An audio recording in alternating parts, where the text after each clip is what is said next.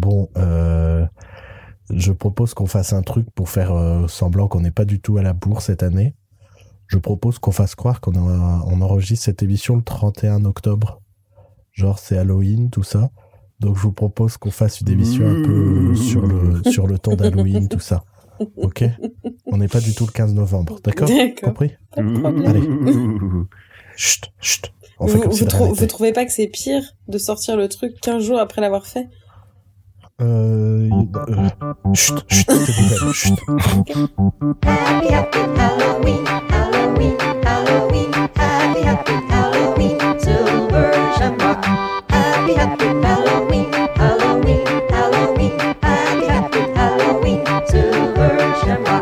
Bonjour à tous et bienvenue en ce 31 octobre 2018 pour notre émission un petit peu spéciale Halloween. Euh, en fait, j'en ai marre. Je pense que c'était l'idée à la con. Oui, euh, oui, cette année, on a décidé de, de, de vous parler euh, de films d'Halloween euh, au mois de novembre. Et euh, oui, on est un peu à la bourre cette année. C'est que notre troisième émission de l'année. On en est conscient. Ne vous foutez pas la pression parce que nous, nous à un moment, on risque d'imploser. Veuillez respecter vos podcasteurs préférés. Hein il euh, y, a plein d'autres, il y a plein d'autres personnes à aller emmerder dans le milieu du podcast. Alors arrêtez de nous envoyer vos messages de haine pour nous, pour nous rappeler qu'on est en retard, qu'on n'a pas sorti les épisodes à temps. J'en ai marre, j'en ai ras-le-bol. Alors laissez-nous tranquilles. Je suis pas venu ici pour s'ouvrir, ok? Oh no Putain, oh non, mais non, mais Joël ah, Je suis à deux doigts d'annuler l'émission, de Joël. 2017, yes Je suis à deux doigts d'annuler l'émission. hein. Tu, tu, tu te démerdes au montage, ça disparaît. Et, et, et tu te souviens de Gangnam Style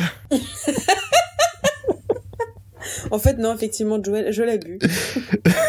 Non mais je alors c'est c'est c'est le lancement officiel de l'émission. hein, je m'en fous. On, re- on recommence pas. D'accord, allez. donc on donc assume. c'est c'est un foutoir merveilleux comme vous le comme vous le comprenez. Cet épisode risque d'être un peu bordélique déjà parce qu'on l'enregistre le soir et vous savez toujours que le soir ça ne nous réussit pas. Ça donne toujours des, des émissions on part dans tous les sens. Et parfois, on a des propos un peu extrêmes sur certains films qu'on n'a pas aimés. Euh, alors, je ne vous promets pas qu'on va réussir à se contenir ce soir. On verra. Euh, je ne suis pas seul, bien évidemment, pour, pour animer cette émission, puisque je suis accompagné de celle qui fait son grand retour cette semaine, après avoir raté au final qu'une seule émission. On a l'impression que ça fait six mois qu'on ne l'a pas entendu, mais non, ça. c'était... Nous, On a ça, raté nous, ça va. enregistrement. Nous, ça va, on a Euh. raté 56 émissions, donc. C'est- C'est les pires lancements que j'ai jamais fait. Oui, je le Donc je suis bien évidemment trouve accompagné bien. d'Aurélie. Bonsoir Aurélie. Bonsoir. Bonsoir à tous. Voilà. Quelque chose à rajouter sur euh, ce piètre lancement Sur ce piètre euh, lancement, écoute, euh, moi je t'ai vu peu, peu entendu le faire et je, je suis charmée par celui-ci. Vraiment. Il te correspond bien, c'est Bah, le bordel. Oui, ça- euh, alors je sais pas comment le prendre, mais oui, c'est Moi non plus. c'est clair, c'est le bordel ce début d'émission. Euh, donc je suis également accompagné de celui qu'on ne présente plus et donc je ne le présenterai pas. Coucou Hello. mais qu'est-ce qui t'arrive ce soir? Tu fais que des références à l'internet français. C'est très gênant. J'ai envie de me replonger dans les mèmes du malaise. euh. Ah mais je, je sue. Tu me fais suer, Joël. Oh je- On l'entend rarement, cette expression. hein, Tu me vous, fais voulez, suer. vous voulez que je vous laisse? Je peux revenir. Non, déjà, la dernière fois, tu nous as laissé à deux et trop d'intimité, tu l'intimité. Euh, de ouais, on a même dit du bien sur des films français, donc... euh, Ouais, tu vois, Putain, pas c'est la là. débandade, les gars, quand je suis pas là. T'étais pas là, tout s'est cassé la gueule, quoi. Moi, j'ai dit que j'aimais bien le cinéma français. Enfin, vraiment, le bordel. Bah, vas-y. Ouais, ouais, non. J'allais dire, elle est déjà en train de parler de Bohemian Rhapsody. Les gens ne savent pas encore de quoi on va parler. Ah bon? Ne, ne spoil pas, bah oui, ne, ne, ne spoil pas nos, nos, nos chers auditeurs, même si la liste des films est dans la description de l'épisode. c'est vrai. Il y a des gens qui n'ont pas d'yeux et qui écoutent le podcast qu'avec les oreilles. Mmh. Et ben eux, ils ne savent pas ce dont on va parler cette semaine. Et puisque tu as cité Bohemian Rhapsody, et ben je propose qu'on le fasse en dernier. Comme ça, c'est bah, ta pas de- faute. Pas de problème, je... pas de problème. Non, mais c'est ta faute. Fallait pas le lancer euh, Ah, mais comme ça euh, tout ça me suite. laissera le temps de construire ma haine. Petit à petit, ça, ça va monter, ça va exploser dans deux heures. Euh, forcément, qui dit euh, émission enregistrée un peu tardivement, euh, dit qu'on a vu quand même pas mal de films. Donc on a on a fait une petite sélection, mais ça risque d'être ce genre d'épisode un peu dense. Au final, ce qu'on fait un petit peu depuis la rentrée, c'est-à-dire des épisodes où on parle de plein de films, un peu foutoirs.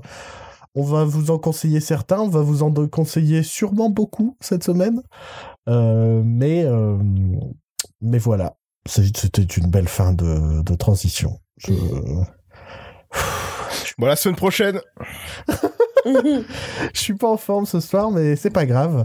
Euh, puisque à l'origine, j'aurais bien aimé qu'on fasse un petit peu une émission sur Halloween où on parle de, de justement de la sortie du, du nouvel Halloween. Et ben je propose qu'on le fasse quand même euh, cette semaine, puisque je sais qu'Aurélie et Joël, vous avez vous aussi vu ce cette suite, on va dire, de du Mhm. Halloween original. Mhm. Et euh, je sais que, en tout cas, Joël et moi avons aussi eu l'occasion de revoir l'original, moi le même jour et toi quelques jours plus tard. Moi, je l'ai vu le lendemain. Et, euh, et je propose qu'on en discute, qu'on en discute par rapport à cette euh, fameuse suite réalisée par euh, David Gordon Green, si je me trompe pas, C'est ça. et euh, notamment co-scénarisé par Danny McBride. Euh, pourquoi Je n'ai toujours pas compris pourquoi, mais voilà. Donc, pourquoi co-scénarisé pas par Danny McBride. Si vous repérez pas Danny McBride, c'est C'est celui qui, euh, qui a Channing Tatum en esclave sexuel dans This is the End. En vrai, je sais pas si Danny McBride est particulièrement repéré en France. Mais Il est dans une série de HBO aussi, attends. Dans plusieurs Bah, séries de Il HBO. Oui, même. était dans Vi- Vice. Principals et il était dans Eastbound and Down. Ouais, il en a une troisième aussi euh, oui, c'est la bientôt. troisième à qui je pense. Donc, euh, donc euh, Dan- googlez, putain, euh, vous avez internet puisque vous écoutez des Mais il n'y a pas, podcasts. y a alors, pas euh, Express aussi? Bah ouais, mais c'est pas des films par... enfin, foncièrement populaires en France, le- les films avec Danny McBride. Non, c'est vrai. Il n'y a pas une grosse comédie populaire avec euh, qui fait que tu repères immédiatement Danny McBride, quoi. Donc voilà, il faut imaginer que c'est essentiellement un acteur comique un peu, un peu lourdingue, à l'humour un peu euh, nichon, joint, euh, pipi caca. Euh, et va savoir pourquoi, avec ce réalisateur, donc David Gordon Green, qui lui est plus d'habitude tourné vers du drame, euh, du drame, on va dire, indépendant américain, euh, les deux ont décidé d'écrire et de réaliser une suite au Halloween original, en effaçant plus ou moins euh, tout le reste de la saga. Ouais, en effaçant tout le reste de la saga, pas plus ou moins. Ouais, c'est genre. Non, non, parce que non, complètement- non, ils y font. En gros, euh, bon, je les ai pas vus moi parce que euh, j'ai très peu de souvenirs des anciens Halloween, mais je sais qu'il y a à peu près un cl- il y a quelques clins d'œil à à des anciens en fait. Mais juste du clin d'œil, c'est-à-dire que je crois que euh, euh, je crois que genre euh, l'équipe de sport du collège a un nom et en fait c'est le nom de l'équipe de sport d'Halloween 3 ou 4, tu vois, c'est ce genre de délire, tu vois. Mhm. Ah ouais, Donc je, donc je sais qu'il y a quand même des références à certaines suites. Donc c'est pour ça que j'ai dit plus ou moins. Ce n'était pas le du hasard. Donc euh, ces deux-là se sont assemblés pour nous proposer une suite au film de John Carpenter. Et je dois vous dire que euh, bah, dans l'ensemble, j'ai du mal à comprendre pourquoi tant je suis déçu. Euh, de, par le fait qu'ils allaient qu'ils effacent complètement euh, toutes ces suites et et de par leurs horizons complètement différents ces deux mecs que je pensais pas un jour bosser sur un film d'horreur je me suis dit ils vont nous proposer quelque chose qui réinvente un peu la formule qui va jouer avec les codes d'Halloween euh, notamment pourquoi pas euh, l'origine de, de Michael Myers ce genre de choses enfin non justement c'est plus Michael enfin si c'est Michael Myers mais c'est plus la enfin voilà vous comprenez hein. non non Pas, vraiment. Mais en tout cas, jouer, jouer, avec le per- jouer avec les personnages, jouer avec les codes de- des films Halloween, tout ça. Alors qu'en fait, pas du tout. Et j'ai le sentiment qu'au final, on se retrouve avec un film Halloween lambda où Michael Myers va tuer des, des jeunes et des moins jeunes dans la ville, quoi. Ça ne réinvente rien de particulier. Il n'y a pas une grosse pointe d'originalité. Alors, il y a le retour de Jimmy Lee Curtis qui fait plaisir, mais au final, je trouve que son personnage, même si son background est intéressant, il fait rien de très intéressant dans le film. Mhm. Et de manière générale, je suis assez déçu, même si, même si je, je considère quand même qu'il y a des moments assez chouettes. Il y a des, Ouais. il y a, ouais. il y a des moments où je me dis, euh, bah, c'est du slasher classique, mais efficace. Il y a des vraies séquences efficaces. Euh, il y a quelques plans séquences qui évoquent euh, bien évidemment le, le, la première séquence du Halloween original. Donc il y a, il y a des éléments que j'ai quand même bien aimés, mais j'ai toujours du mal à comprendre qu'est-ce qui a poussé ces deux mecs à se dire euh, putain viens on fait une suite à Halloween, on a une trop bonne idée. Et quand on voit le film, je vois pas d'idée particulière en dehors de ben on refait Halloween en fait. On sait qu'un mec qui va tuer des jeunes et Bah, je pense que leur idée, c'était que le personnage de Jamie Lee Curtis euh, a, a vécu dans la paranoïa de Michael Myers toutes ces années et que et qu'elle s'est entraînée euh, à la survie, à l'attendre, quoi, en fait. Ouais, mais au final, ils auraient pu en faire tout autre chose parce que là, d'accord, ils nous montrent qu'elle est badass, ils nous montrent qu'elle s'est entraînée, qu'elle est paranoïaque et tout.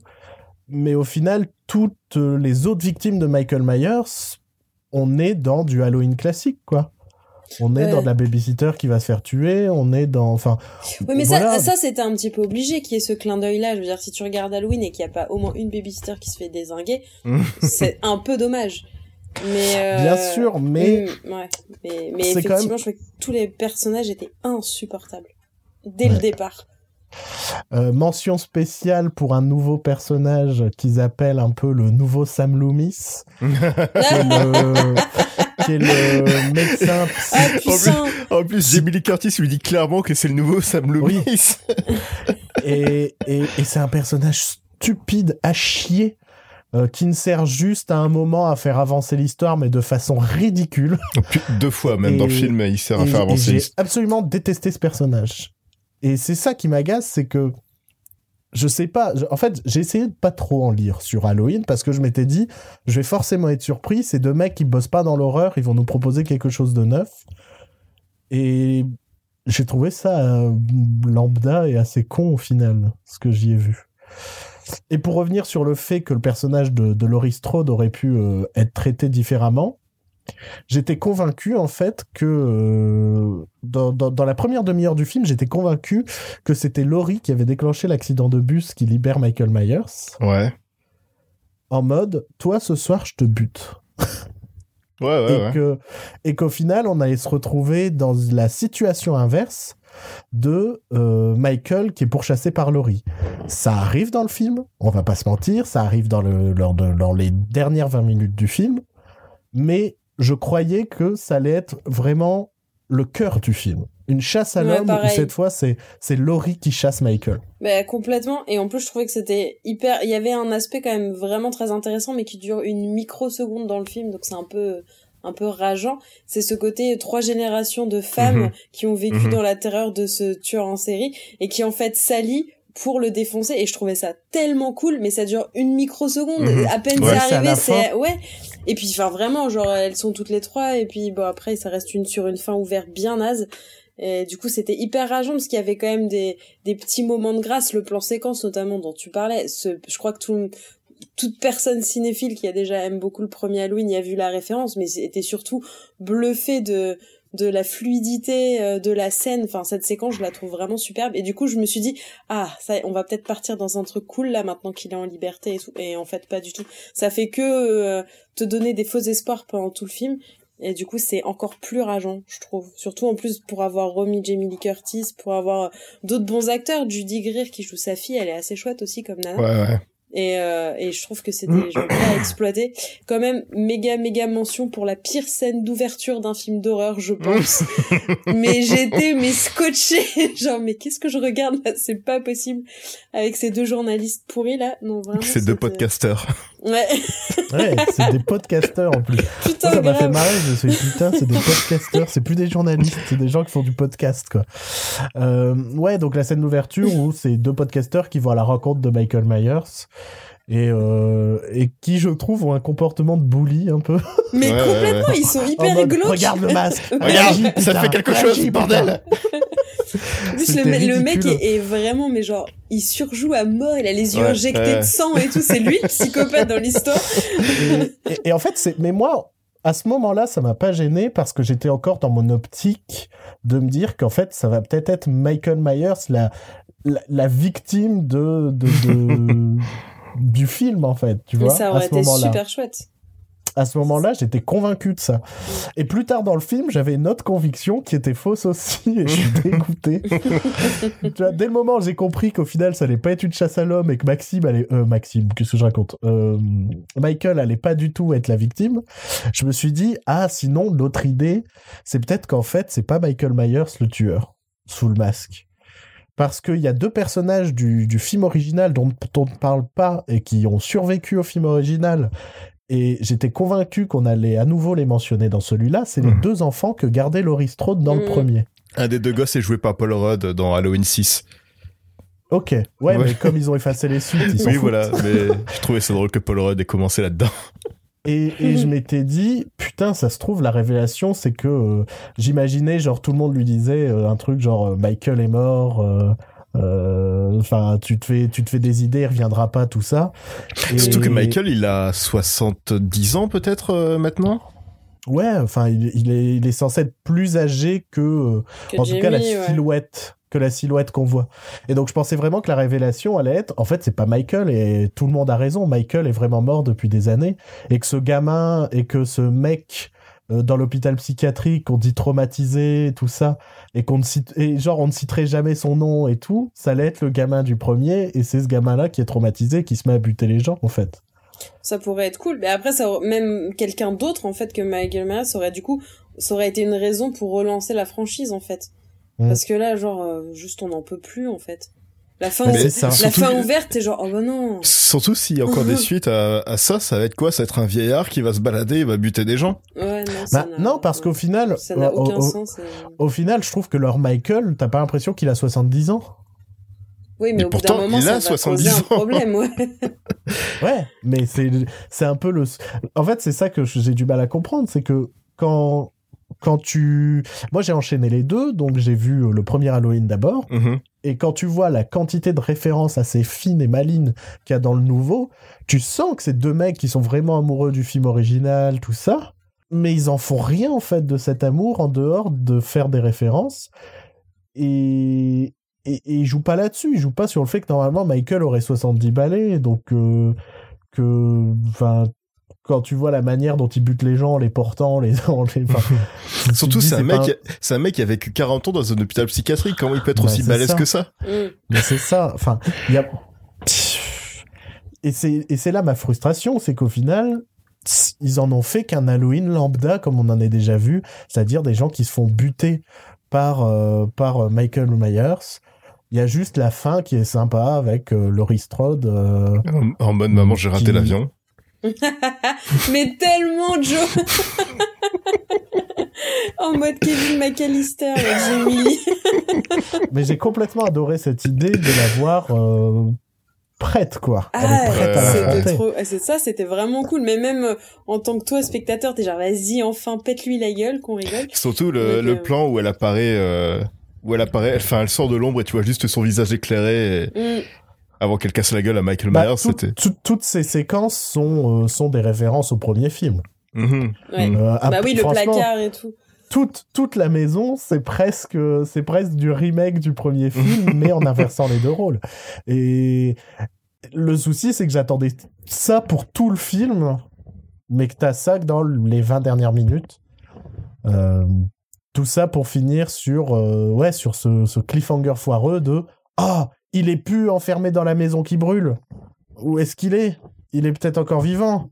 Il Mais en fait, mais en fait, même ça, en fait, j'étais hyper surprise parce que David Gordon Green, elle- enfin, c'est quand même quelqu'un qui écrit des, des jolis films, que ce soit Joe ou Prince of Texas. C'était quand même des, des films bien construits, bien fichus. Et je trouve que là, c'est que des successions de, de, d'actions des personnages qui n'ont aucun sens. La meuf s'enfuit dans la forêt, enfin vraiment genre l'ado en mini-jupe Ouais. qui court dans la forêt, on en est là quoi. Aujourd'hui, avec tous les ils films ont d'horreur fait, qui ils sont ont sortis. fait un, fi- un Halloween lambda en fait, Ouais, en mais reprenant les vieux codes. Mais du coup, c'est encore plus agaçant. Euh, à à l'époque, c'était, enfin même quand tu re-regardes des films aujourd'hui, c'est un côté un peu attendrissant, tu sais, genre oh, les prémices des films d'horreur, machin. il- Mais là, je trouve que ça n'a aucun sens. Puis enfin, je, je sais pas, c'est une succession de d'explications pourries, genre l'ado qui perd son portable parce que son mec la, le jette dans un bol de punch au bal de pro. Oh, la fin, mais pitié, Ah, j'ai râlé à ce moment-là. pitié. Mais c'est ça, c'est genre non mais vraiment. Vraiment, tu me prends vraiment pour un débile. Du coup, ça m'a ce, saoulé. ce, ce, ce personnage-là, c'est typiquement le genre de personnage qui aurait été une victime de Michael Myers euh, dans un film, mais de mémoire, il meurt pas, ce personnage. Non, non, il meurt pas, non. Non, non, Mais Michael Myers tue des gens un peu au hasard. Ça, c'est plaisant. Moi, j'aime bien le côté euh, tue au hasard. Il n'y a Ah pas oui. de. Donc, euh, le fait qu'il tue au hasard, c'est plaisant. Mais d'habitude, dans Halloween, euh, on prétend qu'il tue au hasard, mais il tue quand même les gens où t'as envie qu'ils meurent. Et lui, l'ado, là, t'as envie qu'il meure. Et il se fait pas buter, quoi. Bah, Non, on parce que on- dans- on dans s'en ce film, on sait qu'il est- plus, hein. On sait qu'il est capable de tuer des gosses ou euh, de tuer n'importe qui, mais pourtant, à un moment, il croise un gosse, il va pas le buter, mais après, il va, il se retourne vers une maison, il va buter euh, la propriétaire de la maison qui se trouve à ce moment-là. Enfin, c'est, ouais, c'est vraiment au hasard qui fait ça, et du coup, ce mec-là, il se fait pas buter, c'est, c'est assez triste. Parce qu'il l'aurait bien mérité, lui. Ouais, carrément. Plus que Surtout son, que son pote, son son petit pote pote, se fait ouais. buter aussi. Ouais, mais du coup, ça m'a saoulé. Ils ont encore buté le petit gros, tu vois. J'étais genre, oh bah non, putain, mais changez un peu, tu vois. C'était tous les, enfin, je pense qu'ils ont peut-être voulu faire ça en mode hommage, le classique de, de slasher avec les victimes classiques et tout, sauf que là, c'est juste méga énervant. Tu vois, tu ne vois que le côté cliché du truc. T'es genre, mais putain, euh, fais au a- il y a un contraire, truc qui m'énerve beaucoup dans, dans les hommages de, de films d'horreur. Et euh, je citerai un film comme euh, Cabin in the Woods, par exemple, Attention. qui euh, lui aussi. Ah non, on- on- alors, faut savoir qu'on aime bien Cabin in the Woods, on l'a déjà dit dans ce podcast. Mm, ouais. Mais je déteste, je déteste le début de Cabin in the Woods, puisque en fait, sous prétexte d'hommage et de, euh, bah, on fait comme tous les films d'horreur font, bah, on se retape les mêmes scènes qu'on voit dans tous les films d'horreur. Et, et c'est des T'as scènes pas que je dit exactement la même plus. chose au dernier numéro. Oui, mais Ouais, mais c'est complet. Là, pour le coup, c'est complètement différent dans Cabin in the Wood parce que c'est fait exprès. C'est ce qui, c'est ce qui, Oui, c'est ce qui va servir à l'action. Donc ça t'énerve, mais pas pour les mêmes raisons, tu vois. Ça m'énerve, ça, bah, si, parce que si là, ils le font aussi en termes d'hommage, on sait pas, hein, mais s'ils le font aussi en termes d'hommage, bah, moi, je trouve ça pénible de se refarcir des, des, je parle pas des personnages, je parle vraiment de séquences clichés, juste parce que on est sous le, sous le, sous, sous, sous cette idée d'hommage, quoi. Ouais, bah, ou, ouais, ou de, de remake vintage un peu, tu sais. On commence à- ça commence un peu à s'essouffler, je trouve. Ce Mm. truc qui était assez, euh, assez charmant au début, maintenant, c'est Euh, gonflant. Je je sais pas si vous avez encore des choses à dire sur cette euh, fameuse suite. Très brièvement, on peut peut-être parler de l'original. Ouais. Euh, moi, je trouve que c'est un des Carpenters qui a le moins bien vieilli.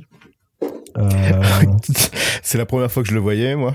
Et euh, même si j'aime beaucoup le cinéma de John Carpenter, c'est euh, c'est assez assez crispant comme film euh, au niveau de la, de la qualité, quoi. Enfin, bah, Euh, En fait, il y a un super début, une super fin, mais le milieu est trop redondant. Bah, c'est Ouais. lent, quoi.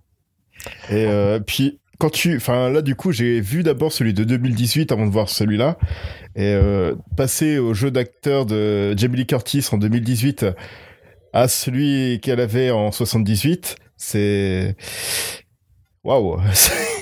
Ouais, mais ça, c'est pas un truc qu'on peut forcément reprocher au film, tu vois. C'est un jeune, c'est une jeune actrice qui débute, qui. euh, Ouais, il s'en sortait c'est- pas trop mal. J'ai pas un souvenir. Je l'ai pas revu depuis moi non longtemps, plus. mais Moi, j'ai pas j'ai pas un- non plus un souvenir désagréable. ouais, non.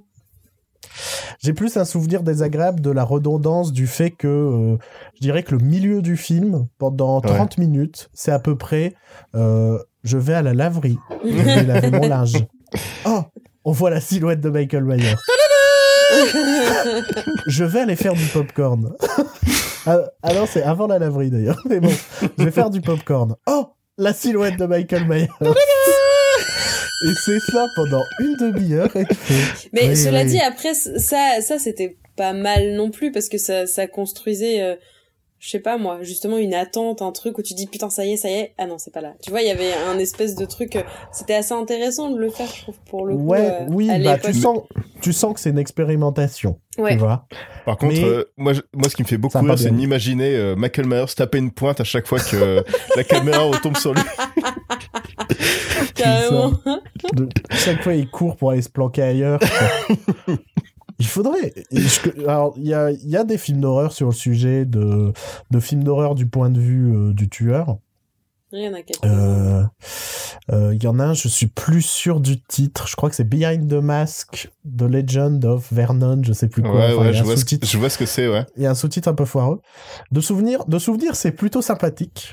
Et euh, c'est un peu de, de ce point de vue du tueur. Et il y a un peu ça, le côté euh, je cours, euh, me cacher, ce genre de choses.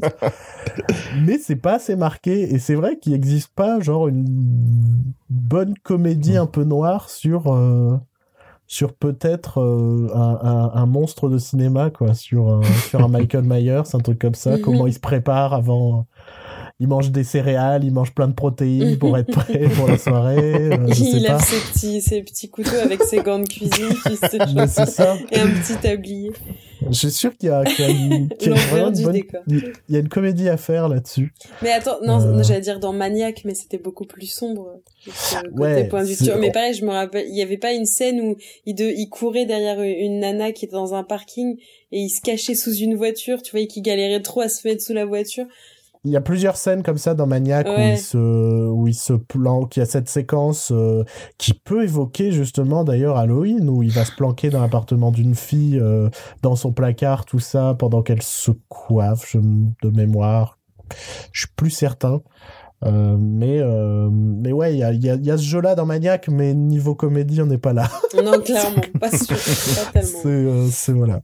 Euh, Est-ce que vous avez quelque chose à rajouter sur Halloween ou on peut enchaîner? Bah, moi, un dernier truc, juste qu'ils auraient au moins pu faire l'effort de changer la coupe de cheveux de Jamie Lee Curtis. Parce que d'une, on s'attendait tous à la voir avec les cheveux courts. Du coup, quand elle arrive avec les cheveux, c'est genre, ok, bullshit, rendez-moi mon argent. c'est pas Jamie Lee. On le sait qu'elle a les cheveux courts, arrêtez.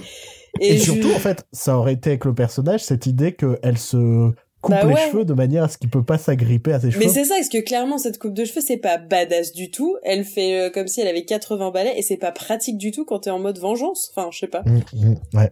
Du coup, j'étais encore vénère pour ça. C'est tout. On peut passer à autre chose. Mais en fait, c'est, en fait, que c'est un film agaçant parce qu'on, s- de, de par ses, ce scénariste, ce réalisateur et tout, tu t'attendais à ce qu'il propose quelque chose de vraiment différent.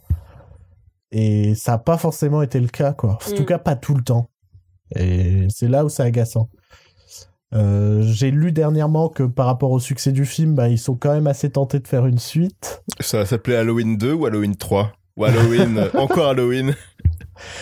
Euh, apparemment, ils ont eu une idée euh, brillante pour la suite. Et si Euh, en fait Michael Myers et Laurie Strode, ils étaient frères et sœurs On réinvente complètement le mythe. Ou. Je pense. Et en fait, ils travaillent ensemble. Elle attire le babysitter. C'était le mec, c'était le mec dont elle est amoureux dans le film original. Ah What a twist. Bon, très bien. Euh, je propose qu'on reste un peu sur cette thématique de meurtre, de tueur Ah en oui. série. Et puis tout à l'heure, on va Euh, reparler de Mike Myers aussi. C'est vrai, oui. Oh là là, c'est vrai. Quel teasing merveilleux.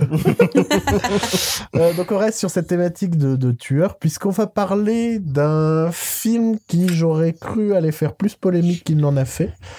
Euh, puisque c'est le dernier euh, Lars von Trier, Monsieur Polémique. Monsieur donc- adorateur d'Adolf Hitler. Donc c'est euh, The House That Jack Built avec euh, Matt Dillon, Mhm. euh, qui...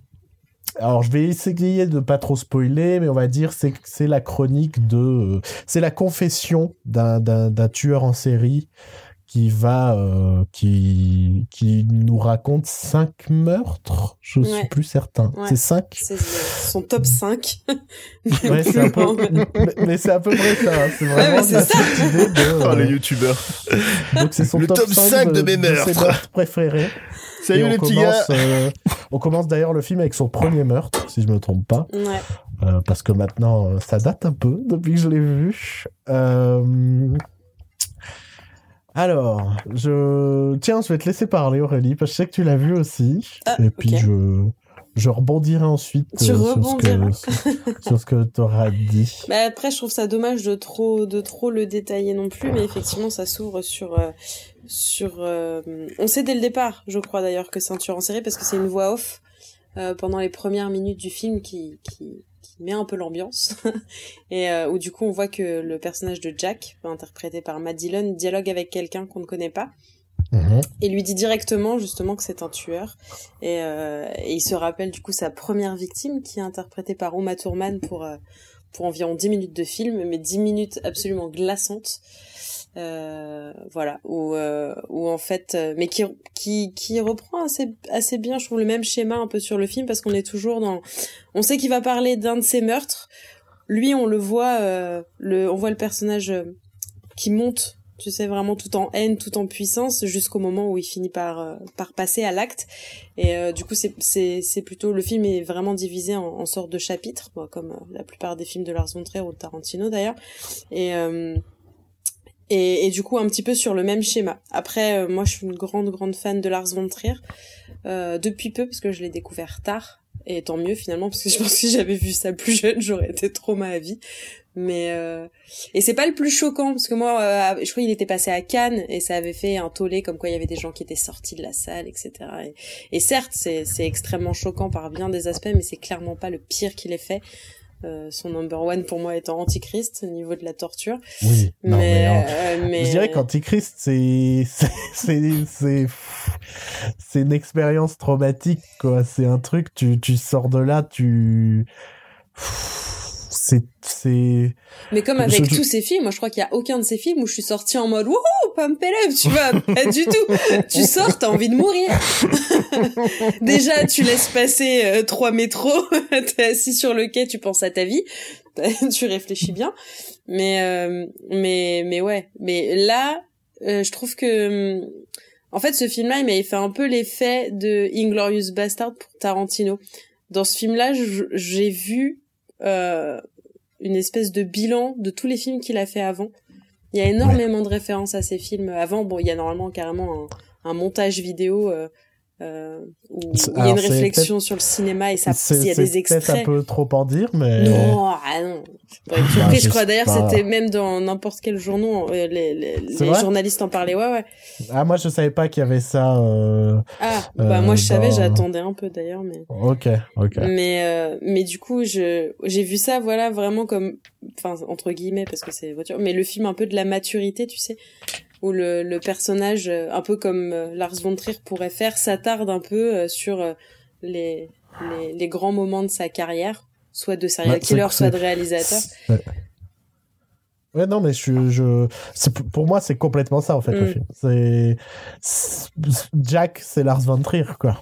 Oui. Et c'est un mec qui fait un peu le, le bilan de, de sa carrière, notamment sur le sujet de la provocation. Complètement. Euh, c'est Lars von Trier qui, à un moment, se, euh, j'ai pas trop envie d'en, parler non plus, mais je pense qu'à un moment, dans le, quand, quand il écrivait ce film, tout ça, à un moment, il s'est dit euh, à, à quel point je vais pousser la provocation jusqu'à être considéré comme le pire humain sur Terre. Quoi. Hum, complètement.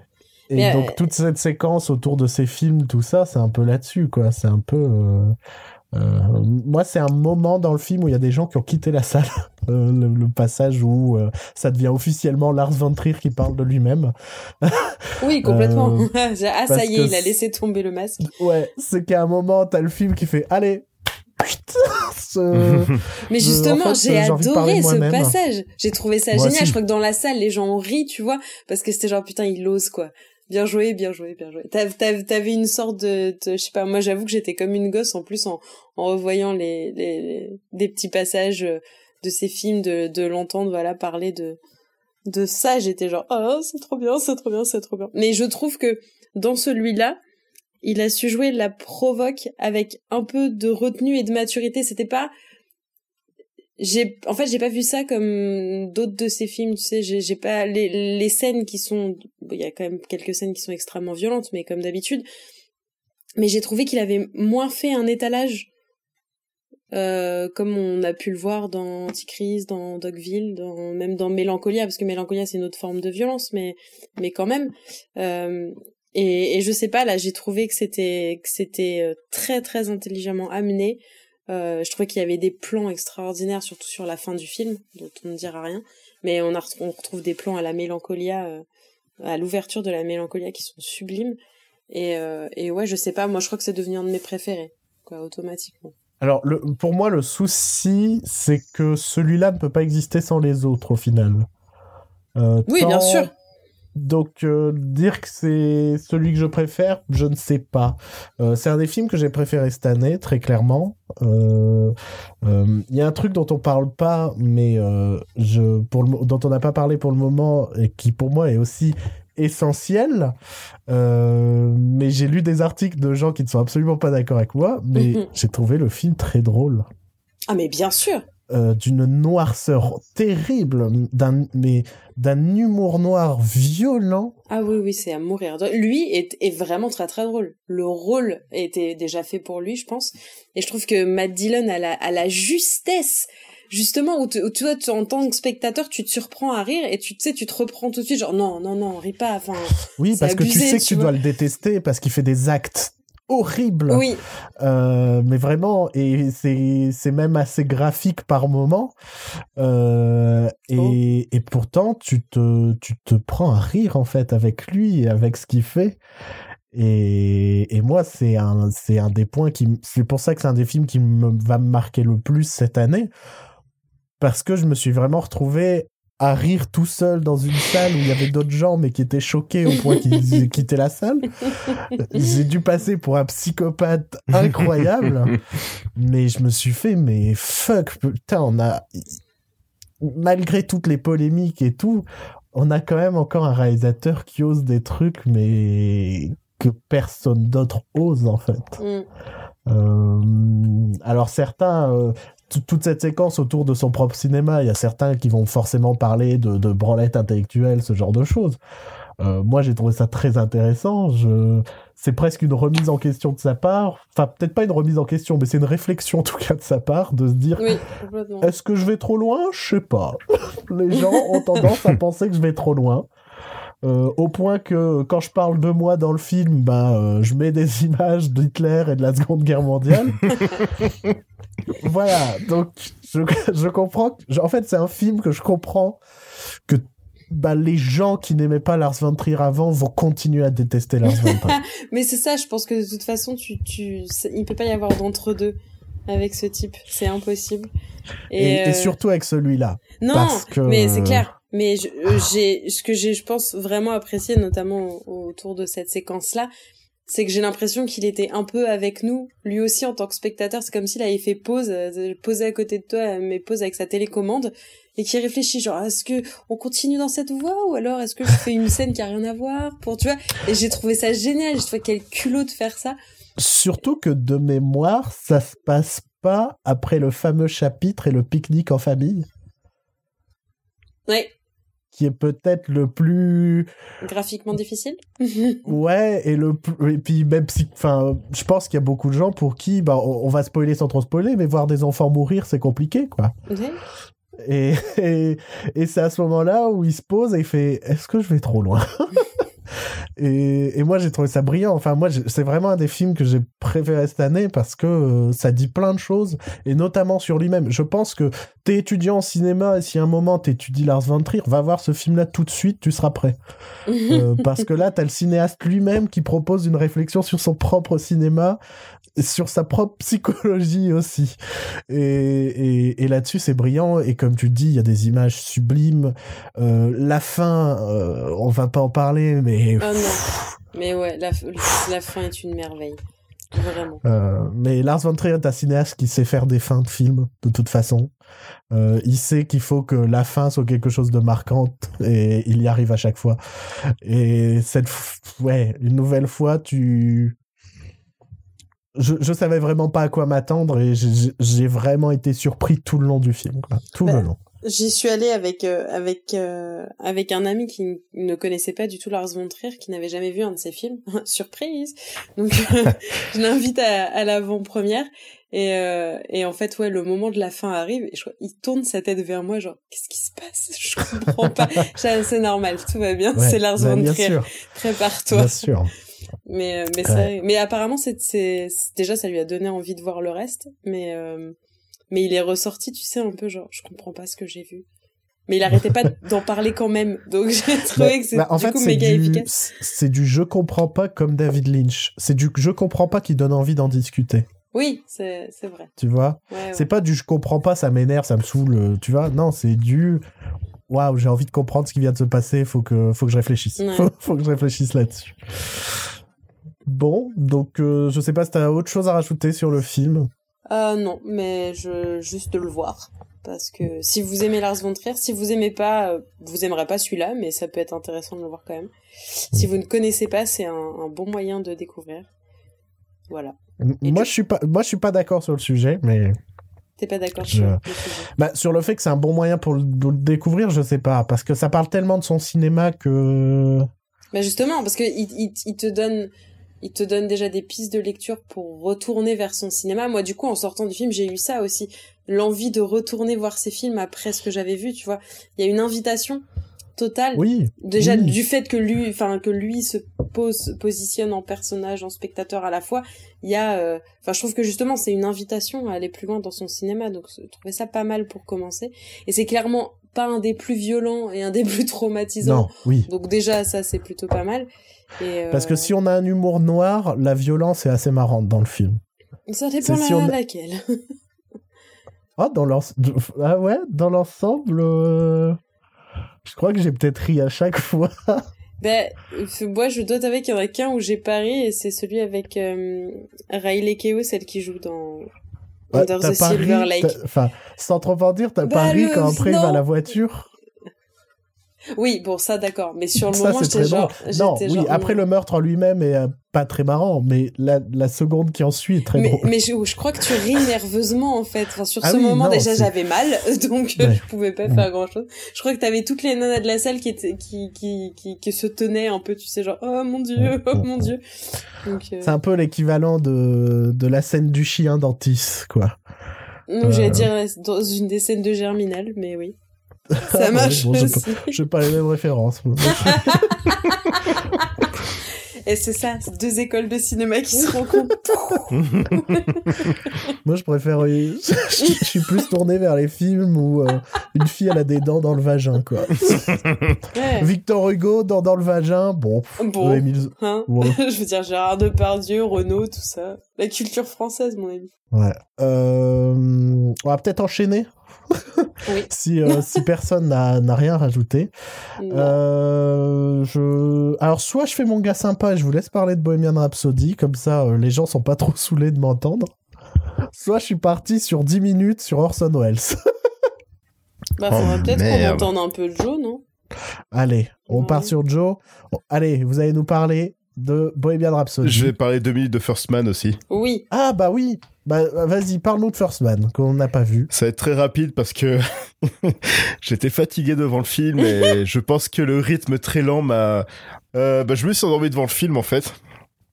Euh, y a le rythme est très lent et franchement venant du mec qui a, qui a fait euh, bah Whiplash et, et La La Land, euh, ça m'a un peu euh, un peu étonné. Je pense que bah réaliser un film sur un des mecs les plus chiants de de bah de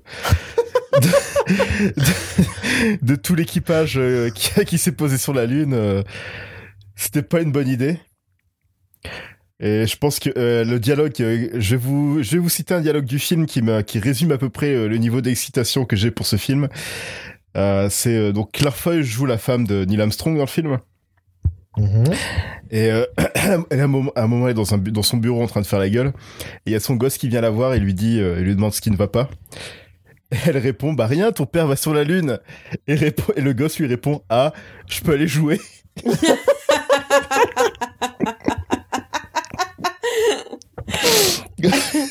bah là c'est pareil. Damien Chazelle fait un film sur Neil Armstrong et euh, bah, je peux aller voir autre chose. Et ouais non c'est. Je pense qu'en fait au départ tu crois qu'il croyait euh, signer un, un, film sur Louis Armstrong? tu, tu, tu, pensais qu'il qu voulait conclure sa trilogie jazz? Ouais c'est ça. Et puis, et puis, le tournage a commencé. Il fait bah pourquoi il y a une, pourquoi il y a une fusée? Qu'est-ce qu'il qu fait Merde qu'est-ce qui se passe? Putain, je me suis trompé, je confonds Puis toujours. bon, voilà. Et je pense qu'il y a une raison que le personnage de Toy Story s'appelle Buzz l'éclair et pas Neil l'éclair. oh, ça dénonce. Oh, Oh là là, ça dénonce. bra- je pointe du doigt, Drop je mic. pointe du doigt. C'est vraiment tout ce que t'as à dire sur, euh, sur euh, First Man? Euh, ouais, ça a été filmé euh, caméra à l'épaule et je trouve ça un peu chiant. J'aime pas ce genre de, Très de bien. réalisation. Donc c'était même Donc pas cam- particulièrement malin niveau réalisation. euh. Ouais, c'est Euh. bah du coup toute l'image est tremblante pendant tout le film et euh, t'as pas, tu ressens pas du tout la majesté de se poser sur la lune quoi. Merde, il se pose sur la lune et c'est genre ouais bon bah maintenant je vais aller chercher une baguette. Il a fait un créneau, quoi. Il a fait un créneau. bien. reparti. Ok. Ouais. Ah bah ça Puis, donne envie. Et je trouve c'est- et je trouvais ça aussi assez dommage que Ryan Gosling repart dans ses travers de jeu de, de, de chez NWR où euh, Ouais. il a le regard vide et il est très euh, très inexpressif. Mm. Voilà. Mais Ryan Gosling, c'est un acteur qui a du potentiel en comédie, mais qui n'a pas envie de l'exploiter. Ouais, ouais. Et qui se dit non, je veux rester faire des drames où je suis triste. Moi, je sais et pas, si on, je sais pas si on lui en propose beaucoup euh, non plus. Après, Bah cela ouais, dit, mais- euh, il a été aux Oscars avec euh, avec La La Land. Et tu dis un Chazelle qui revient avec une proposition. Tu dis peut-être pas non. Certes, certes, c'est vrai. Bon, j'essaie pas de le défendre. Je suis pas méga fan de Gosling non plus, ni de son jeu. Alors, Mhm. Mais je l'ai toujours trouvé meilleur dans des comédies, en fait. Donc, euh... euh, reconvertis-toi, Michel. Je connais pas très bien l'histoire de Neil Armstrong, mais d'après ce que j'ai compris, euh, ce film-là est assez, est assez faux aussi dans ses, dans ses faits. Ah, Et- mais- T'as dit je ce film-là est assez faux aussi? Ouais, Ça ferait pas référence à un autre. Pardon, j'arrête. je pense que c'est un thème qui reviendra C'est tout de à l'heure. transition. Mais pourquoi, Joël, tu me dis que ce film est assez faux aussi sur la Bah, réalité je sais pas, je pense à un autre biopic Oh là Ah. là qui est sorti. Tu veux parler de Crazy Rich Asians C'est aussi un biopic. Indeed. C'est Je ça Je... Exactement. Je, je, je vérifie mes fiches, mais oui, c'est ça. Non, tu veux bien évidemment parler de Bohemian Rhapsody. Mhm. Et, euh, et ça va faire plaisir aux auditeurs parce que je vais encore fermer ma gueule puisque je ne l'ai pas vu. Euh, juste rapidement, je vais expliquer pourquoi je ne l'ai pas vu. Euh, Rami Malek. Voilà, bonne soirée. D'accord. Et il y avait une autre raison aussi, ça aurait pu être Brian Singer. Oui, aussi. Probablement et on attend toujours l'article de Esquire qui doit sortir. Dans si...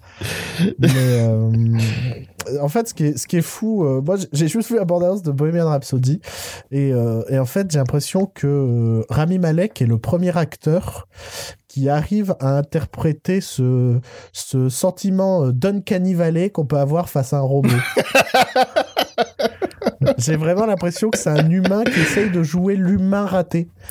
Et, et ça m'a dérangé pendant toute la bande-annonce. Ajouté à ça Brian Singer, j'ai dit non merci, bonne journée. et maintenant, je vous laisse parler de Bohemian Rhapsody que je n'ai pas vu. Bah, ça va aller un peu dans le même sens, hein, cela dit. Et moi, je croyais que t'avais bien aimé Joe. Du coup, j'ai, je, je m'attendais à un fight. Ah non, pas du tout. Hein. Ah bon, Euh, d'accord. même, même la BO géniale de Queen, ça m'a pas, euh, ça m'a pas hypé pour, euh, pour l'aimer, quoi. Non, clairement. Mais par contre, j'a- j'a- j'avais envie. Depuis le temps qu'ils en parlent, je, je, je dois avouer que je l'attendais quand même vachement. Parce qu'on n'a pas eu... Ouais, mais après l'affaire Sacha Baron Cohen, moi, ça m'a complètement démoralisé. Hein. Exactement. Il a été volé. Ça faisait des années qu'on était hypé parce qu'on s'était dit putain, Sacha Baron Cohen et tout. Ce mec, il a la classe, il a le charisme, et il sait chanter. Et... Et, et dès, dès que c'était, dès qu'il, enfin, dès qu'il s'est cassé du projet, on a fait allez, bonne soirée. bah non, je sais pas, moi j'attendais quand même, j'avoue, euh, étant une grande fan de Queen, je me suis dit, allez, je, je laisse le bénéfice du doute. Bon, après, clairement, Brian Singer, c'était pas... Euh, ça ça m'aidait pas à, être hypé pour le film, clairement. Mais d'ailleurs, je crois qu'il est, il est, il est quasi noté nulle part. Enfin, ils l'ont viré de, de, enfin, sur les affiches, c'est noté nulle part. Euh, pour essayer de faire oublier un petit peu, tu vois. C'est censé être le réalisateur, enfin c'est euh, officiellement le réalisateur du film. C'est le ouais, tout à fait. Selon les lois de la Directors Guild, c'est le réalisateur, même s'il a fait 90%. Euh, et, c'est euh, Dexter Fletcher, donc qui devait être le réalisateur de base de ce film et qui s'est cassé parce qu'il a eu des problèmes avec la production, hein, comme mm. un, certain Sacha Baron Cohen. Mm-hmm. Et qui est quand même revenu pour bah, réaliser, enfin tourner la fin quoi. Mais euh, bon, on commence, on commence à parler de Bohemian Rhapsody du coup. On, commence par quoi? On commence par le bashing. Comment Non, commencez peut-être d'abord soft, parler du film en tant que tel, et ensuite on va parler de dans de vos dossiers et enquêtes de l'impossible. Le mec qui mène son émission quand même. Bah, ouais, j'allais dire le mec on devait pas entendre. Et oh bah je me tais. Oh là là. Oh. Putain, la rébellion, là. Alors, c'est, c'est l'histoire vraie de Queen. Donc là, ça se voit pas, mais je fais des guillemets avec les doigts. en gros, ça commence avec euh, le live head et après, t'as le flashback sur toute sa vie et ça revient sur le, sur le live head. Tout le rythme de, de Bohemian Rhapsody me fait beaucoup penser à Walk Hard, The Dewey Cox Story. qui commence aussi avec le concert de sa vie. Mais c'est vrai, putain. et qui a un flashback sur toute sa vie avec tous les clichés des biopics musicaux d'il y a 10 ans. Donc euh, il y a 10 ans, hein, Dewey Cox. Mm. Euh, ses débuts, le premier album, enfin le premier enregistrement, le producteur qui passe par hasard et qui veut le signer tout de suite. Euh, bah, son ascension, tomber dans l'alcool, la drogue, le sexe, tout ça. Euh, sa rédemption, puis euh, on revient sur le, concert qui, bah, qui a commencé le film, quoi. Et c'est exactement Bohemian Rhapsody pour moi. Sauf que euh, Dewey Cox c'était une parodie, et là c'est un film très premier degré. Non, c'est terrible à voir. moi j'ai été vénère du début à la fin, quoi. Genre vraiment. Après, ils essaient, ils essaient de, tu sais, gentiment de te faire passer la pilule en, en te mettant des chansons que tu kiffes. Et ça, c'est vrai, comme t'es un petit, enfin, comme t'es au cinéma et que t'aimes bien Queen, dès que t'entends une chanson, t'es genre, oh putain, c'est vrai, il y a celle-là, puis il y a celle-là et tout. Donc tu te fais un peu hyper. Dès que ça arrête de chanter, t'es genre, non, non, mais vous m'aurez pas vous raconter de la merde depuis tout à l'heure. Donc, euh, ah non, j'ai passé mon, j'ai passé mon film à être euh, outré de ce que je voyais. Je, je, je parlerai même pas forcément du jeu ou de la déco ou tout ce que tu veux au départ, mais juste le message. Ils ont complètement, euh, complètement changé l'ordre, euh, l'ordre des événements. Mhm. Ils en ont fait un film euh, extrêmement, comment dire, moralisateur sur le SIDA, sur les comités, sur les communautés LGBT. C'est, c'est, c'est, c'est horrible, c'est méprisant. J'ai trouvé ça vraiment méprisant et, euh, et ça fait surtout passer. Euh, après, je, je je connaissais pas autant la vie de Freddie Mercury, mais du coup en sortant du film, j'ai, j'ai, je me suis renseignée et je viens d'avoir une une biographie pour savoir le, le vrai du faux. Mais mais il passe vraiment pour euh, pour, un connard, un, un, gros connard, une un gros connard égocentrique. Exactement. Mais après, peut-être qu'il l'était. On, on, on saura pas. Et, et finalement, c'est c'est ça aussi qui est un peu énervant, c'est parce que t'as pas forcément envie de savoir ça. T'as envie de, de les voir travailler leur musique. Il y a deux, trois séquences qui sont quand même assez chouettes à regarder. Quand ils enregistrent Bohemian Rhapsody, ça c'est assez cool. Voir aussi, euh, voilà, comment ils, ils, ils, trouvent euh, certains sons que tu vas reconnaître après euh, de, de certaines chansons. Ça c'était assez chouette. Mais, mais juste de, de, de dire, parce que c'est clairement un peu ce qui est dit dans le film, c'est genre, au début ça va parce qu'il est entouré de sa famille un peu hétéro, euh, à savoir les, les, les, membres de son groupe qui sont tous blancs, tous mariés avec des femmes, et tu sais, euh, qui sont tous très gentils euh, parce que alors qu'il est quand même vraiment très très chiant.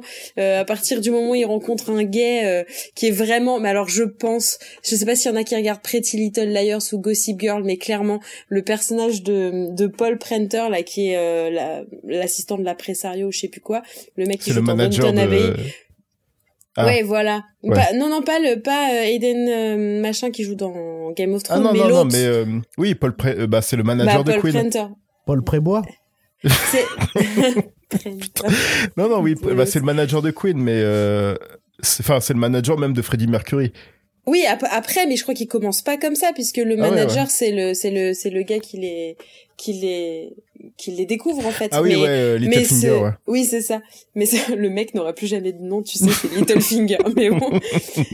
Et du coup, enfin, j'ai ce, le personnage genre qui décide de l'éloigner euh, de ses amis, genre ses amis l'appellent au téléphone, il fait oui, il peut pas te parler, et en fait, il parle jamais des coups de fil. Enfin, c'est des trucs pourris de, de séries pour ados de merde.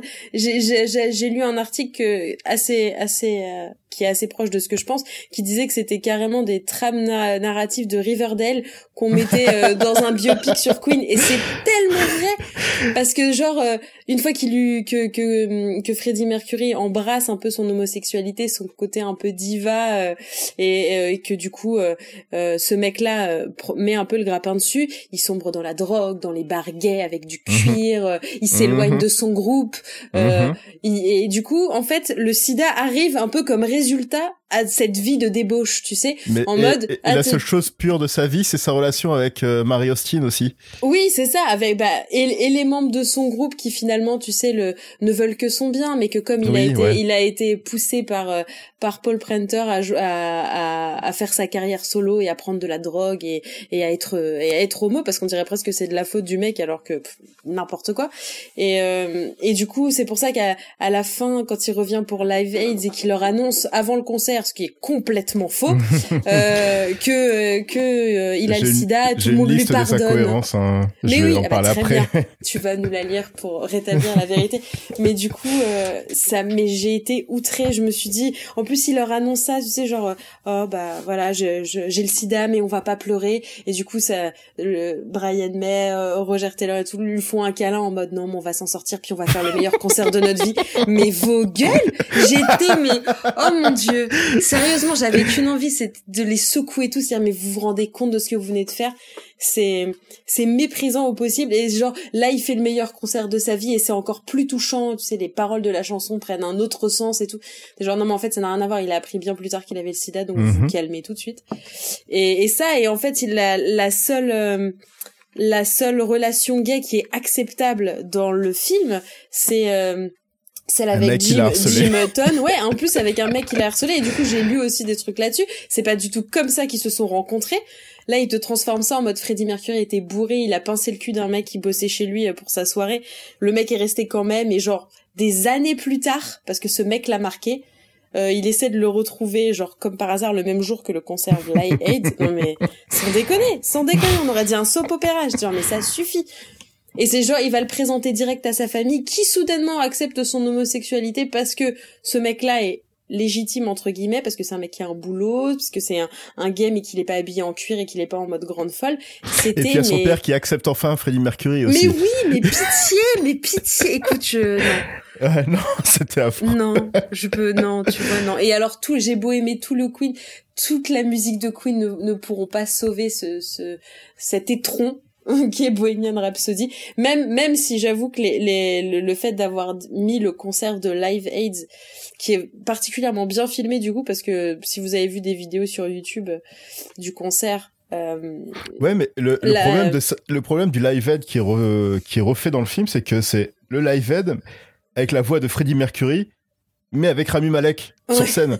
Donc autant regarder le vrai live aid. Mais c'est ça. Non, mais le, le seul truc qui était pas mal, c'est justement c'est les changements de caméra, c'est les changements de plans qui sont pas les mêmes plans que le live aid. Donc du coup, Oui, t'avais sûr. Ouais. un côté un peu plus. euh, je je m'introduis dans dans sur scène avec eux et ça, ce petit truc là, ça m'a plu. Puis après, de, juste de voir, mais autant regarder les vidéos, sérieux. Hein. Si c'est ça, euh, vous payez pas 12 balles euh, une place de cinéma et restez sur YouTube à mater des clips de Queen toute la soirée. Hein, c'est bien mieux. Donc euh, voilà. Ouais. Allez pas le voir, allez pas donner de l'argent à Brian Singer. Non, non, non, non, parce que ouais, il risque de revenir sur le devant de la scène alors que c'est vraiment un mec problématique. Oui, voilà. Voilà. J'ai- encore un peu de haine, mais ça sert à rien d'en donner trop.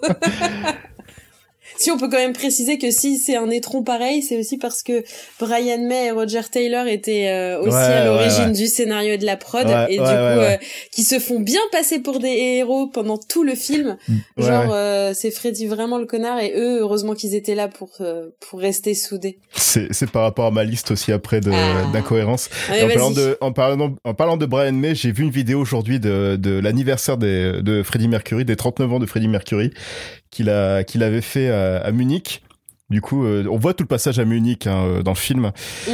Et- mais on voit pas cette euh, cette soirée d'anniversaire qui était une grande soirée d'anniversaire bien folle avec euh, des gens euh, euh, déguisés, euh, enfin vraiment complètement folle.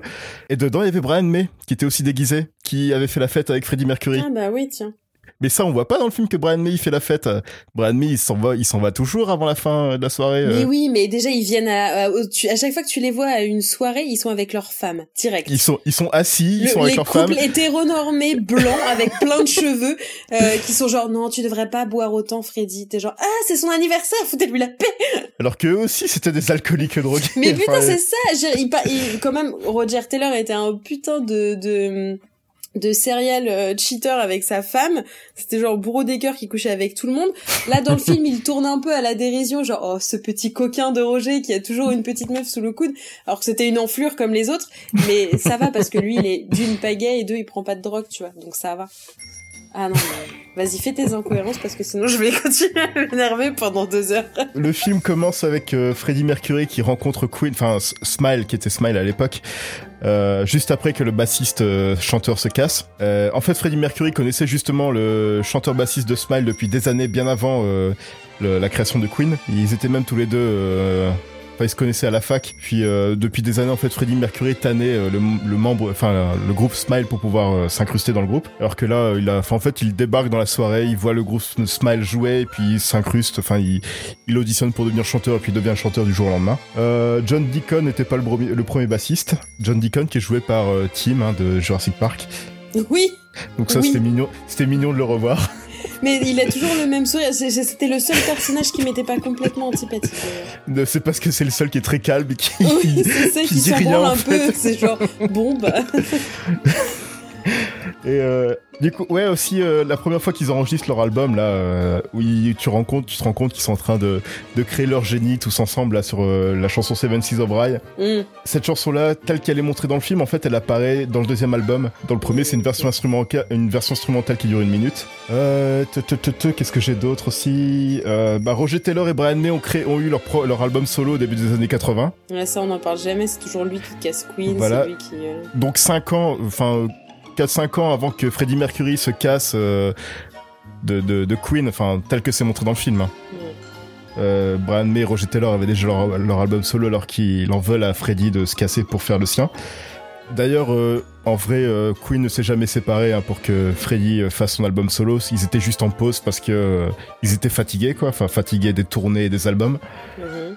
Et d'ailleurs, le Live Aid de 85, quelques mois auparavant, ils finissaient leur tournée de The Works. Donc ça faisait pas genre des années que Freddie Mercury n'avait pas chanté en live, alors que dans le film il a du mal à reprendre la scène parce que euh, il dit qu'il est rouillé tout ça. Enfin, Bah, ça, puis il est censé être malade.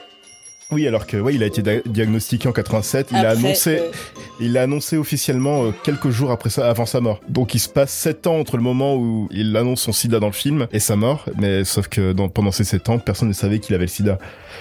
Euh, on a oui, on a des plans. Ça, j'avais pas dit tout à l'heure, mais on a le plan cliché de Freddie Mercury sous la pluie parce qu'il est triste. Oh mon dieu, cette scène de dispute sous la pluie. Arrête. Il y a Mac Myers qui joue un producteur euh, de Email pour bien appuyer la référence au fait qu'il a, bah, il y a la scène culte de Wayne's World sur, Bo- sur Bohemian Rhapsody. D'ailleurs, il dit bien dans le film que personne ne dansera sur, enfin, ne hochera de la tête sur Bohemian Rhapsody en regardant la caméra du genre clin d'œil, clin d'œil. Et voilà, c'est tout ce que j'avais, je pense. Mais il y a encore plein d'autres erreurs, mais j'allais pas tout dire non plus. Non, non, mais c'est déjà euh, voilà, pour vous dire de pas aller voir Bohemian Rhapsody. Parce que non. Et c'est, et c'est dommage. Je peux revenir? Bah non, mais on m'a dit de me taire. hein, Oh non, mais quel drama queen. Ah non, c'était bien, j'écoutais mon podcast. c'était bien, c'était intéressant, ça m'a conforté dans cette idée que que je n'irais pas voir Bohemian Rhapsody. Et en fait, l'affaire Bohemian Rhapsody, mêlée à mon incompréhension face à The Disaster Artist, m'amène à me poser énormément de questions sur des biopics que j'ai aimés par le passé. Mhm. Euh, parce que The Disaster Artist, quand on lit le bouquin, le film n'a aucun rapport avec la réalité non plus. Ouais. Et, et putain, je me dis, il y a plein de biopics qu'on a tous aimés, plus Ouais. jeunes, tout ça. Et... Euh, moi, je sais que mon film préféré, Man on the Moon, a, eu l'honnêteté de dire dès le début du film qu'ils ont euh, modifié tous les événements pour rendre le film plus dramatique. Mhm. Et ça faisait partie du personnage d'Andy Kaufman, donc c'était très bien.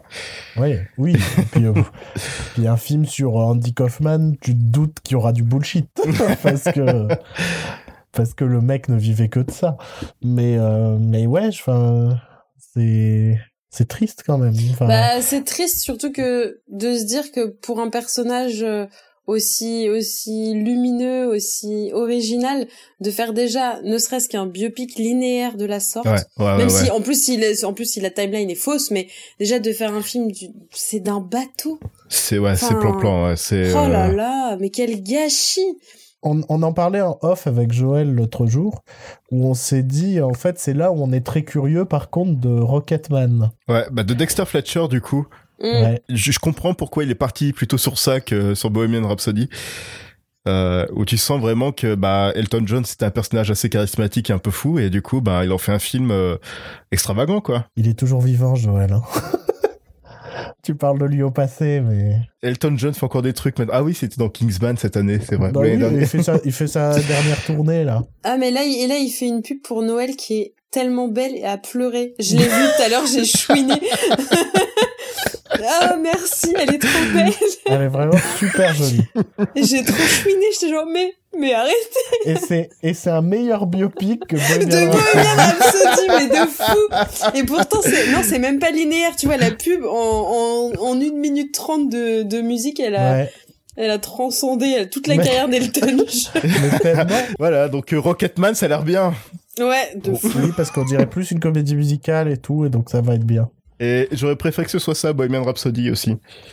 Mm. Parce que de temps en temps, t'as des, des petites poussées de, bah de, de créativité, de scènes drôles, quoi. Il y a une scène où, bah là, quand ils enregistrent euh, Bohemian Rhapsody, Ouais, euh, ils, très- ils enregistrent ça dans une ferme, donc euh, t'as des plans un peu euh, de la ferme autour, des, des poules, tout ça. Est-ce que comme dans... et Est-ce que gros- comme dans Wildcard, ils font chanter le mouton? Non, mais t'as un gros plan sur, euh, sur un coq, et à ce moment-là, t'entends euh, Ro- euh, Roger Taylor chanter euh, Galiléo, et qui ça fait le Galiléo, ouais, c'était Qui fait vraiment pas mal ça. Et puis t'as l'impression que c'est le, le coq qui chante ça, mais c'est seul moment, c'est drôle du film. Mais c'est peut-être pas tourné par Brian Singer. hein. c'est possible. Mais- C'est- trop, c'est trop créatif pour que ce soit lui. Bah, c'est ça, je crois que c'est ça qui m'avait vénère aussi. C'était genre, bon, déjà, j'étais saoulée que ce soit Ryan Singer, Brian Singer au- au- aux commandes, mais après, j'étais genre, après, faut voir, il a quand même fait des films assez chouettes. Quand, euh, Vraiment quand il sent- Bah, Est-ce moi, que- que- suspecte, je trouve ça Non, mais fascinant. Mais, est-ce que justement- premier Est-ce que justement, comme Usual Suspects, on va avoir un, un- une révélation à la fin, on se rend compte que tous ces films étaient à chier. mais arrête, il est bien, Usual Dans Suspect, Usual moi, je Suspect, il y a aussi son pote Kevin Spacey aussi, hein, je rappelle. Ah putain, Je pense j'avoue. qu'il je pense qu'il faut prendre tout le Et- de Usual et Singer- et, les, inter- les interroger. Je... Je pense qu'il faut se. Usual Suspects. Et c'était produit par euh, un réalisateur que j'aime bien, qui est Mike Doherty. Non, écrit. Ah non, il était, il était pas écrit et réalisé par Brian Singer, c'était son premier. Après, ah non, il Mike était Doherty, parti il a sur... bossé sur tous Il les pas, autres, je crois. il y a sur, pas euh, Chris McQuarrie qui a bossé dessus, par Je contre. sais pas, mais il y a- je sais qu'il y a des gens qu'on aime bien qui ont bossé Je sur crois que aussi. Chris McQuarrie a commencé sur euh, des films de Brian Singer. Mais Mike Doherty aussi, en fait, c'est pour ça. Et je me demandais s'il Bah était oui, pas il dès le il- premier. Bah, Brian Singer a produit Trick or Treat. Ouais, ouais, donc c'est pour ça. Je me demande s'il était déjà pas là pour, euh, pour euh, Usual Suspects aussi. D'accord. Donc il y a peut-être plein de gens comme ça dans Hollywood qu'on va peut-être arrêter d'aller voir leurs films. euh, ce, serait une, ce serait une bonne solution. Ouais.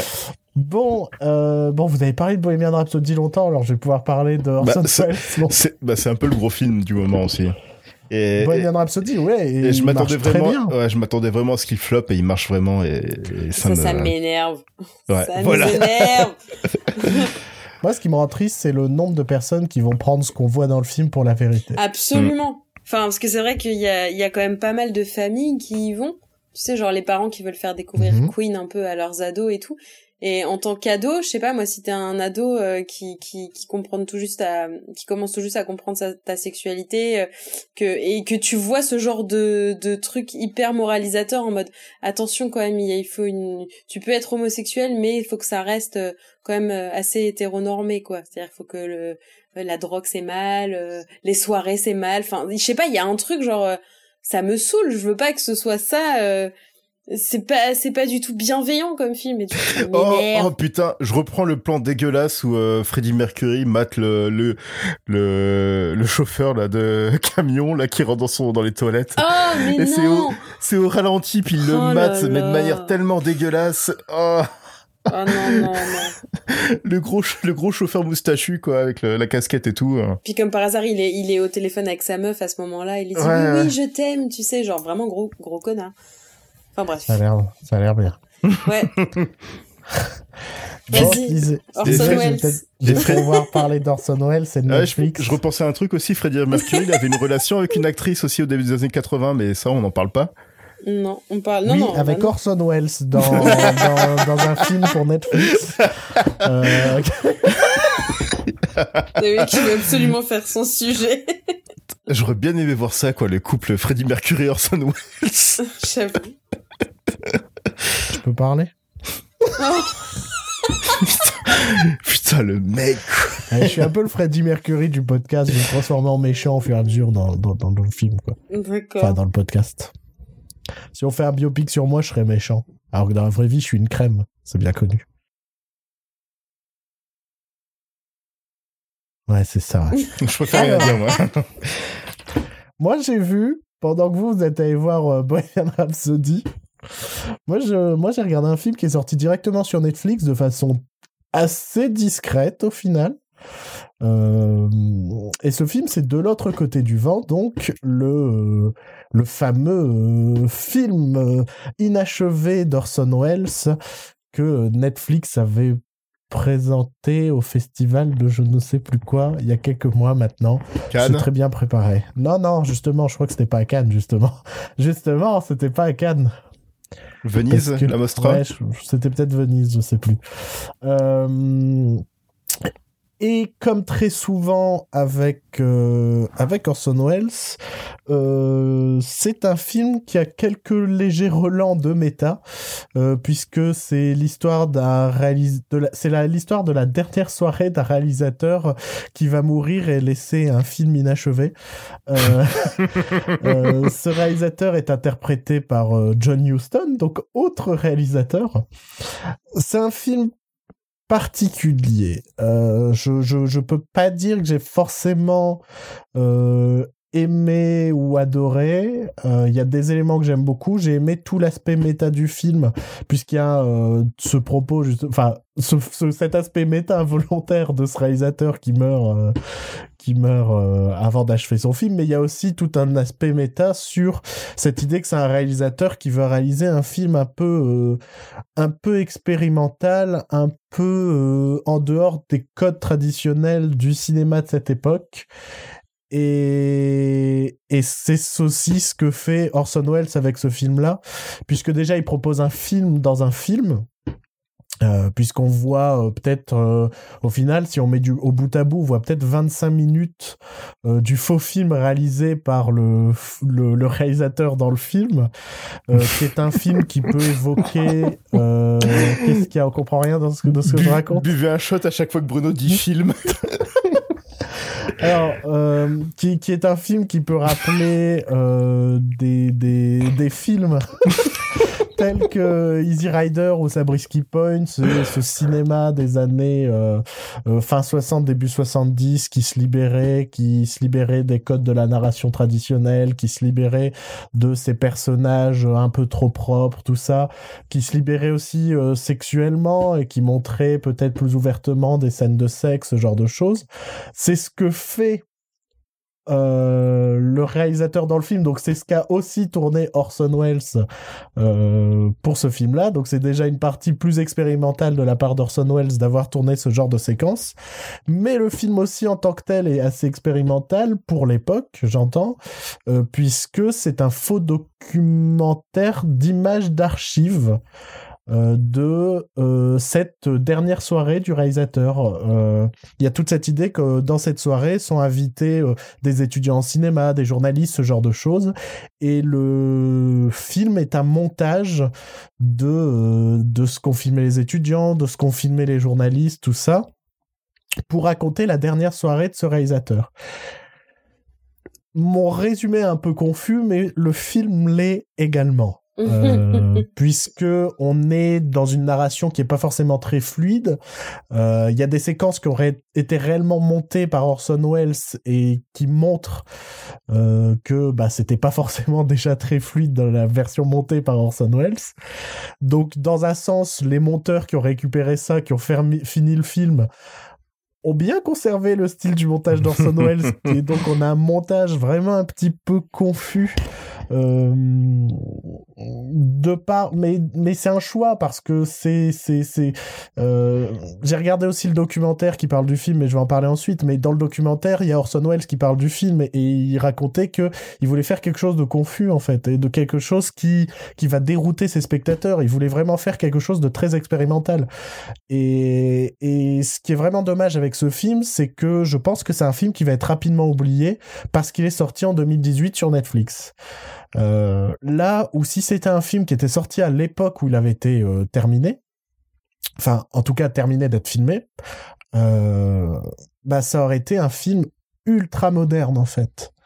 Euh, qui aurait euh, qui aurait pu marquer d'une manière ou d'une autre l'histoire du cinéma mais je, je, je dis ça réellement parce que euh, euh, il y a cette idée de, de, de, de, de film composé de d'images d'archives d'une soirée, euh, c'est, c'est, c'est presque un thriller qui, c'est presque un, alors film de merde, hein, mais c'est presque le film Angle d'attaque. Je sais pas si vous connaissez ce film-là où on voit une Ah attaque. putain, Non, mais- c'est pas avec Matthew Fox?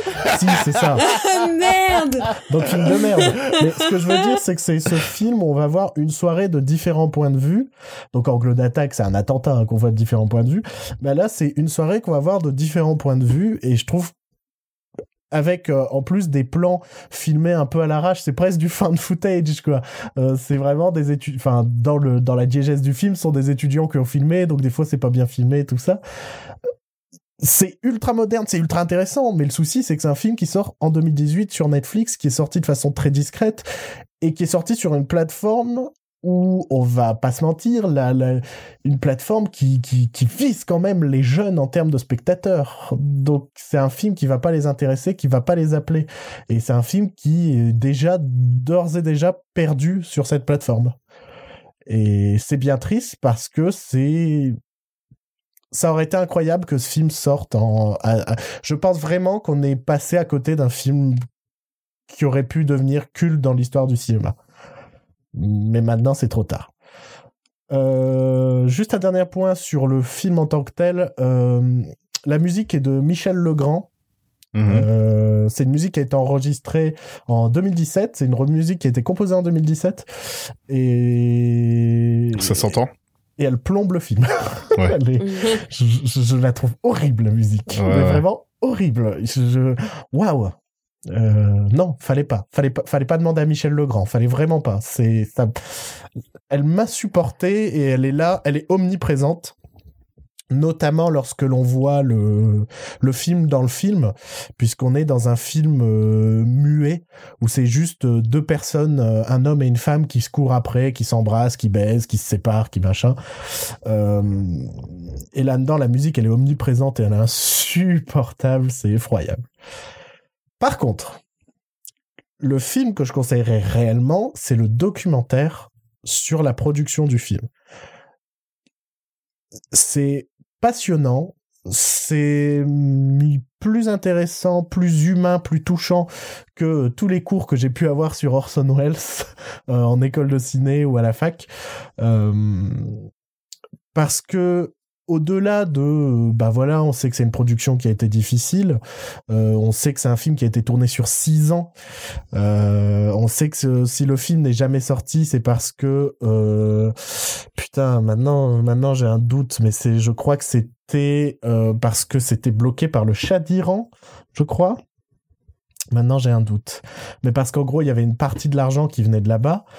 Enfin, tout ça, c'est très rapidement éclipsé par le film, par le documentaire, parce qu'en fait, c'est surtout le portrait de fin de vie d'Orson Welles sur un mec qui a été abandonné complètement par Hollywood, sur un mec qui était profondément triste du fait qu'on considérait Citizen Kane comme le meilleur film de tous les temps.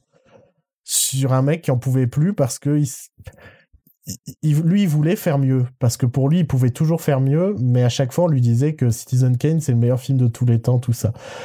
C'est le portrait d'un mec qui galère à faire financer son film, qui arrive pas, qui arrive pas à trouver de l'argent, alors qu'on lui dit qu'il a fait le meilleur film de tous les temps, et c'est un mec qui arrive pas, qui arrive pas à faire financer son, ce qui pour lui est un film ultra ambitieux, et ce qui pour lui, en tout cas ce qu'il dit dans son, dans le documentaire, pour lui c'est son meilleur film. Et c'est vrai que je me dis que s'il était sorti à l'époque, comme je vous l'ai dit, ce serait vraiment une pierre angulaire du cinéma.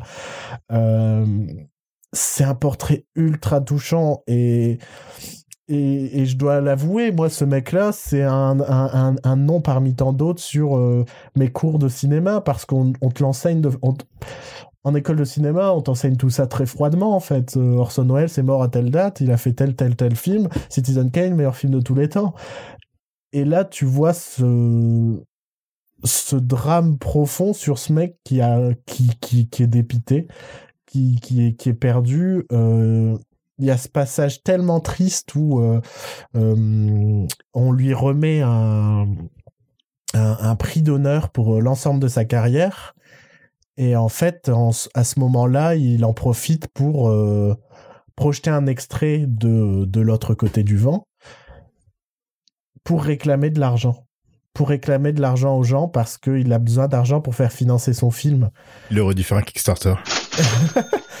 Et, et comme le dit, euh, je sais plus, c'est Peter Bogdanovich qui le dit, puisque Peter Bogdanovich, qui est lui aussi un réalisateur, est présent euh, et comédien dans De l'autre côté du vent et euh, produit le documentaire. Et euh, en propose aussi une partie de la voix off, il me semble. Et je sais plus c'est lui qui dit ça, mais il dit c'est comme s'il était en train de faire la manche. Et c'est ce mec-là qu'on considère comme euh, le comme étant ayant réalisé le meilleur film de tous les temps, qui est en train de Mhm. faire la manche devant tout Hollywood et en plus il aura pas reçu un, seul dollar en fait après cette soirée-là. Et ça m'a complètement touché. Et ça m'a je, je, je me suis rendu compte à quel point je me suis peut-être toujours trompé sur ce personnage qui est Orson Welles et qui sous euh, qui sous ses, ses travers physiquement on a l'impression que c'est une grosse brute tout ça. Et en fait c'était un mec brisé en fin de vie quoi c'est franchement quand vous le voyez c'est d'une profonde tristesse et et ça donne envie de de, de se renseigner euh, beaucoup plus et je pense que je vais essayer de trouver un bouquin un truc euh, sur le sujet parce que vraiment ça m'a fasciné j'ai regardé le documentaire j'étais euh, à la fin j'étais sans voix de me dire mais merde jam- jamais j'aurais cru que la la fin de vie de ce mec là était aussi aussi triste quoi. Et voilà, donc euh, je vous conseillerais peut-être plus le document. En fait, ça dépend. Si vous êtes vraiment passionné de ciné, bien évidemment, faut regarder le film. Si vous voulez juste euh, un entendre parler du, fi- du, du, du film, mais surtout d'Orson Welles, regardez le documentaire. quoi. Eh bien, nous le ferons. C'était bien. C'est triste. ah non, mais vraiment, C'est triste pour Orson. Vraiment, je m'attendais pas, euh, je m'attendais pas à ce que ce soit si triste. Et, et même dans les passages tristes, ils te mettent des, des, des, des extraits où, bah, à cette époque-là, c'était tellement dur pour lui que c'est comme ça qu'il a fini par faire un caméo dans les Muppets, ce genre de choses, quoi. Parce que, Il, parle pas de, du fait euh, qu'il fasse une voix dans Transformer, le film? non, non, non. Parce que ça, je sais qu'il a vraiment détesté le faire. mais, mais, mais je pense que c'est dû au fait qu'il cherchait de l'argent. Vraiment. Parce que son film, en fait, son film était bloqué. Il pouvait plus rien faire. Et euh, un truc que je savais pas aussi, c'est qu'en fait, il en a encore euh, peut-être euh, 3, 4, 5 films qu'il avait commencé à tourner qu'il n'a pas fini. Et, et, en fait, c'est vraiment un mec qui n'arrivait plus à faire des films. Et c'est un mec qui était complètement abandonné. Et, et c'est là où c'est intéressant, c'est que le, grâce au documentaire, on se rend aussi compte à quel point le film est ultra méta euh, parce que c'est aussi euh, en fait il y a un sujet qui l'a toujours fasciné toute sa vie euh, Orson Welles c'est la trahison. Et il a passé sa vie à se faire trahir et la trahison c'est le thème de, de l'autre côté du vent. Et, et ça va au-delà de tout parce qu'en fait le, le personnage de John Huston a pour on va dire assistant un jeune réalisateur qui est joué par Peter Bogdanovich qui à l'époque n'avait pas encore tourné euh, n'avait pas encore tourné son premier long métrage. Mais euh, mais comme le tournage a duré six ans, entre les six années de tournage, il avait fini par tourner son propre long métrage. Et à ce moment-là, Orson Welles l'a aussi vécu comme une trahison et ils ont retourné des scènes où il a changé les dialogues, où il a changé la posture de ce personnage-là, qui commence à s'en prendre plein la gueule, euh, presque par jalousie en fait. Et, et, et, en fait, voir le documentaire, ça remet aussi tout en. Ça, ça change aussi complètement la vision du film, quoi. Mais le film est quand même difficile. Enfin, pas forcément très accessible. C'est pour ça que je peux pas décemment le conseiller. Moi, je trouvais ça très intéressant, mais c'est quand même long. Ça fait deux heures et c'est assez expérimental, quoi. Mhm. Très brièvement, on parle de peut-être deux trois films qu'on a vus, puis on va pouvoir euh, achever l'émission. Achever. achever d'une balle dans la tête, comme ça. euh, Aurélie, je sais que tu voulais nous parler de Crazy Rich Asians. Ah oui, que du coup j'ai vu il y a un petit moment maintenant, mais Bah comme tous les films qu'on a vus. Hein. oui c'est vrai, mais euh, que j'ai que j'ai beaucoup aimé et qui je pense doit être souligné quand même parce que parce que du coup c'est le premier film hollywoodien euh, qui a uniquement un casting asiatique. Euh, donc pour la première fois à Hollywood, un film qui représente vraiment la communauté asiatique, c'est suffisamment rare pour le préciser. Et réalisé euh, par un mec qui est asiatique réalisé aussi. par un oui des- complètement une grosse partie de l'équipe s'est tournée aussi il y a une partie qui est tournée aux États-Unis très peu finalement sinon l'ensemble est tourné à Singapour Mhm. et euh, c'est une petite comédie romantique tout ce qui est de plus j'ai envie de dire basique hein. Il y a- Moi, je dois a- dire que le sujet et la bande-annonce me donnent pas forcément très envie parce Mais que j'ai l'impression que c'est une comédie romantique comme il y en a 20 000. Alors, pour le coup, oui. Clairement, il y a, il y, a, il y a rien de nouveau, mais c'est quand même tellement important, je trouve, qu'il Oui. y ait qu'il y ait une communauté qui, pour une fois, enfin, qui n'est que très peu représentée, ou alors tout le temps caricaturalement représentée au cinéma. Euh, et il y a quand même, enfin, elle est quand même, c'est quand même un film qui est extrêmement drôle. Enfin, moi, j'ai, j'ai, j'ai énormément ri. Euh, pour la petite histoire, donc c'est réalisé par John Chu.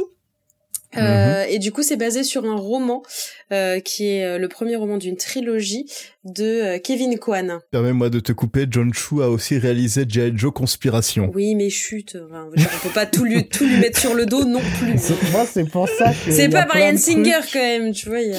Qui me, qui me, je sais pas, qui m'ont, qui m'amenait à ne pas forcément m'intéresser au film parce que. euh, Mais moi j'avais envie parce que déjà son casting me plaisait et, euh, et parce que Michelle Yeoh est, est une reine parmi les reines et qu'elle pourrait jouer un arbre dans le prochain Tim Burton, j'irai le voir quand même. Même, si c'est un Tim Burton. D'ailleurs, la bande-annonce de Dumbo est sortie, c'est chiant à Oui. mourir. ah, c'est pas très bien. c'est c'est c'est c'est plus lui mais bon euh, du coup oui rapidement pour la petite histoire donc c'est une une histoire d'amour entre euh, euh, donc une une nana qui n'a jamais été euh, du coup euh, en Asie qui a toujours vécu aux États-Unis qui est elle-même asiatique d'origine et qui tombe du coup follement amoureuse euh, d'un d'un golden boy euh, qui vient de Singapour. Ce qu'elle ne sait pas du coup, c'est que lui est le fait partie de la famille la plus riche de Singapour. Genre quand on vous dit riche, c'est immensément riche. Enfin, c'est, c'en est presque ridicule. Et d'ailleurs, ils en jouent vachement. c'est encore plus drôle à cause de ça. Et du coup, en fait, il l'emmène à Singapour pour le mariage de son meilleur ami. Où du coup, elle va rencontrer toute sa famille, qui est complètement tarée, et notamment sa mère, qui est du coup euh, un petit peu le donc la, la matriarche extrêmement puissante de la famille, qui décide de tout et qui ne la supporte pas parce que c'est un peu une roturière. Donc voilà, c'est cette espèce de jeu de pouvoir euh, dans un décor euh, complètement hallucinant. Enfin, c'est c'est tout est fait en fait pour avec grandeur et décadence mais c'est du coup ça n'en est que plus drôle. Les personnages sont mais méga attachants.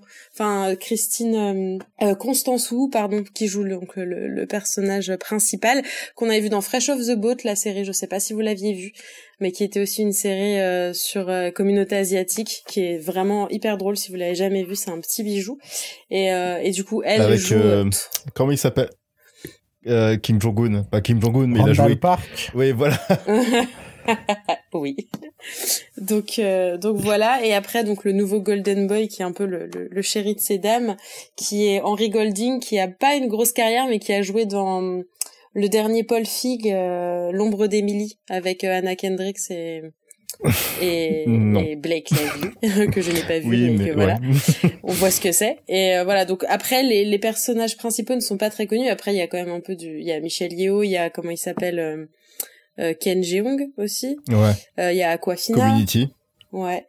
Euh, Aquafina Gemma Chan. Enfin il y a quand même voilà du du du, Ouais. du gros casting. Mais du coup pour les personnages secondaires donc ça aussi c'est assez touchant. Parce que du coup on est immédiatement euh, attaché euh, à ces à ces deux nouveaux deux nouvelles têtes. Et après l'histoire est, est vraiment basique de base hein. le couple euh, subit un peu les remontrances de la famille il y a vachement d'humour. Mais enfin franchement ça, ça faisait du bien. Après tous les films dont on a parlé sur les tueurs en série euh, sur les biopics ratés moi j'ai trouvé que c'était hyper agréable. C'est sans prétention. Enfin vraiment c'est une comédie euh, une comédie hollywoodienne romantique de base mais qui a un, cap- un capital sympathie euh, vraiment de fou et et c'est bien joué. Le la déco est super chouette la musique est sympa le rythme est cool on se fait pas chier une seule fois. Ouais. et euh, et, et voilà. Et puis en fait de, on n'arrête pas de voir popper des têtes connues euh, des quelques acteurs asiatiques qu'on connaît donc ça c'est assez agréable.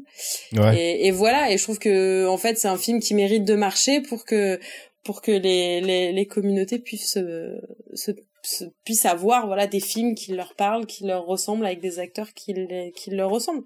Donc voilà, je préfère vous conseiller d'aller voir ça, vous allez au moins vous marrer que d'aller voir Bohemian Rhapsody quoi. Ouais, j'ai pas fini, ouais. Il reste Jamais. de l'émission les gars. Je te rappelle qu'au mois de janvier, on fait un bilan des meilleurs et pires films de 2018. Donc, tu auras l'occasion Ouais, de te venger encore. D'ailleurs, t'as vu euh, Star Trek Discovery? Non. Parce qu'il y a Michelle Yeoh dedans, elle est vraiment top. Mais elle est toujours top. ça, je veux dire, la question ne se pose pas. Et je, je, du coup, juste aussi, je précise que du coup, ce, ce film-là, donc, est l'adaptation du, du premier tome d'une trilogie, et que Oh du coup, là. apparemment, euh, c'est parti pour la suite. euh. Et c'est parti pour l'univers étendu. Bah ouais, mais c'est cool, je trouve. Après, te- euh, on aime ou on n'aime pas le film, mais faut, faut au moins euh, saluer la démarche et, euh, et souhaiter que ce genre de film se fasse, quoi. Et ça marche, mais du feu de Dieu, quoi. Euh, Ouais. Aux États-Unis, ça a vraiment très très bien marché. Je sais pas du tout comment ça marche en France. Euh, Sachant le moment. que moi, il est pas sorti à Lille. euh, Ah bah alors là, Moi, je suis pas sûr que ce soit sorti dans ma région non plus. Donc, Ah, voilà. euh, ça va pas cartonner en France. bah c'est peut-être pas. Mais en tout cas, euh, après faut que faut surtout que ça marche à Hollywood parce que c'est eux qui qui, qui Oui. financent. Donc Et les distributeurs français sont ceux qui disent aussi que Tessa Thompson, euh, personne ne la connaît en France. Oui, bah voilà. Exactement. On en revient toujours aux mêmes problématiques. Donc voilà, je un petit film chouette, mais que vous pouvez peut-être attendre de voir euh, sur Netflix ou euh, à la TV. Clairement, au cinéma, c'est pas. Ça va vous faire un peu de peine. Je l'ai vu avec une une de mes amies. euh, euh, on a vu ça, je crois, le lendemain du discours de, de Nicolas Hulot quand il a quitté euh, le gouvernement. Et en fait, c'est vrai que la plupart des scènes du film, il y a genre euh, des jets privés, des explosions, des feux d'artifice. Enfin, genre, et je voyais ma pote à côté de moi pendant la séance qui me disait putain si Nicolas Hulot voyait ça, il se retournerait encore plus qu'à l'habitude. Donc ça, c'est vrai que sur euh, ouais, dans sa pauvre tombe sans gouvernement. Mais euh, Dans Mais sa voilà. tombe politique. dans sa tombe politique. Donc si ce n'est ça, c'est je vous le conseille quand même. C'est vous dire si on a la bourre dans ce podcast. Putain, grave. non, mais c'est parce que, mais non, c'est parce que je l'ai vu à, pardon, ça va faire meuf qui se la pète. Je l'ai vu à Amsterdam quand j'étais en vacances avec ma pote. Et du coup, il était sorti, euh, il était sorti bien, bien avant. Voilà. C'était pour Oui. éviter ce genre de réflexion de la part de Bruno, qui a donc style 12 aussi. ans d'amental, 12 ans d'âge mental. C'est pas notre style. Très bien. Euh, moi, brièvement, j'ai vu euh, Bad Times at the El Royal. Mhm. C'est marrant puisqu'on Alors, parlait on de dit pas trop parce que je veux y en aller, hein. Comment? J'ai dit, non, dis, comment N'en dis pas trop parce que je veux absolument le voir. Donc, Oui, oui, t'en fais pas, t'en fais pas. je- J'ai pas prévu de spoiler le film du tout. Euh, puisque euh, bah, non, je, je garde, je, je garde mon truc. Mais euh, donc j'ai vu Bad Times at the El Royal, donc réalisé par euh, Drew Goddard, réalisé et écrit par Drew Goddard, donc à qui on devait euh, Cabin in the Woods. Et euh, et ce qui est incroyable, c'est que ça m'a fait l'effet inverse de Cabin in the Woods, dans le sens où Cabin in the Woods, je trouve que le film est un peu long à démarrer, mais j'adore tout le reste. Et là, c'est l'inverse. Pour moi, la première, la première heure du film est absolument géniale.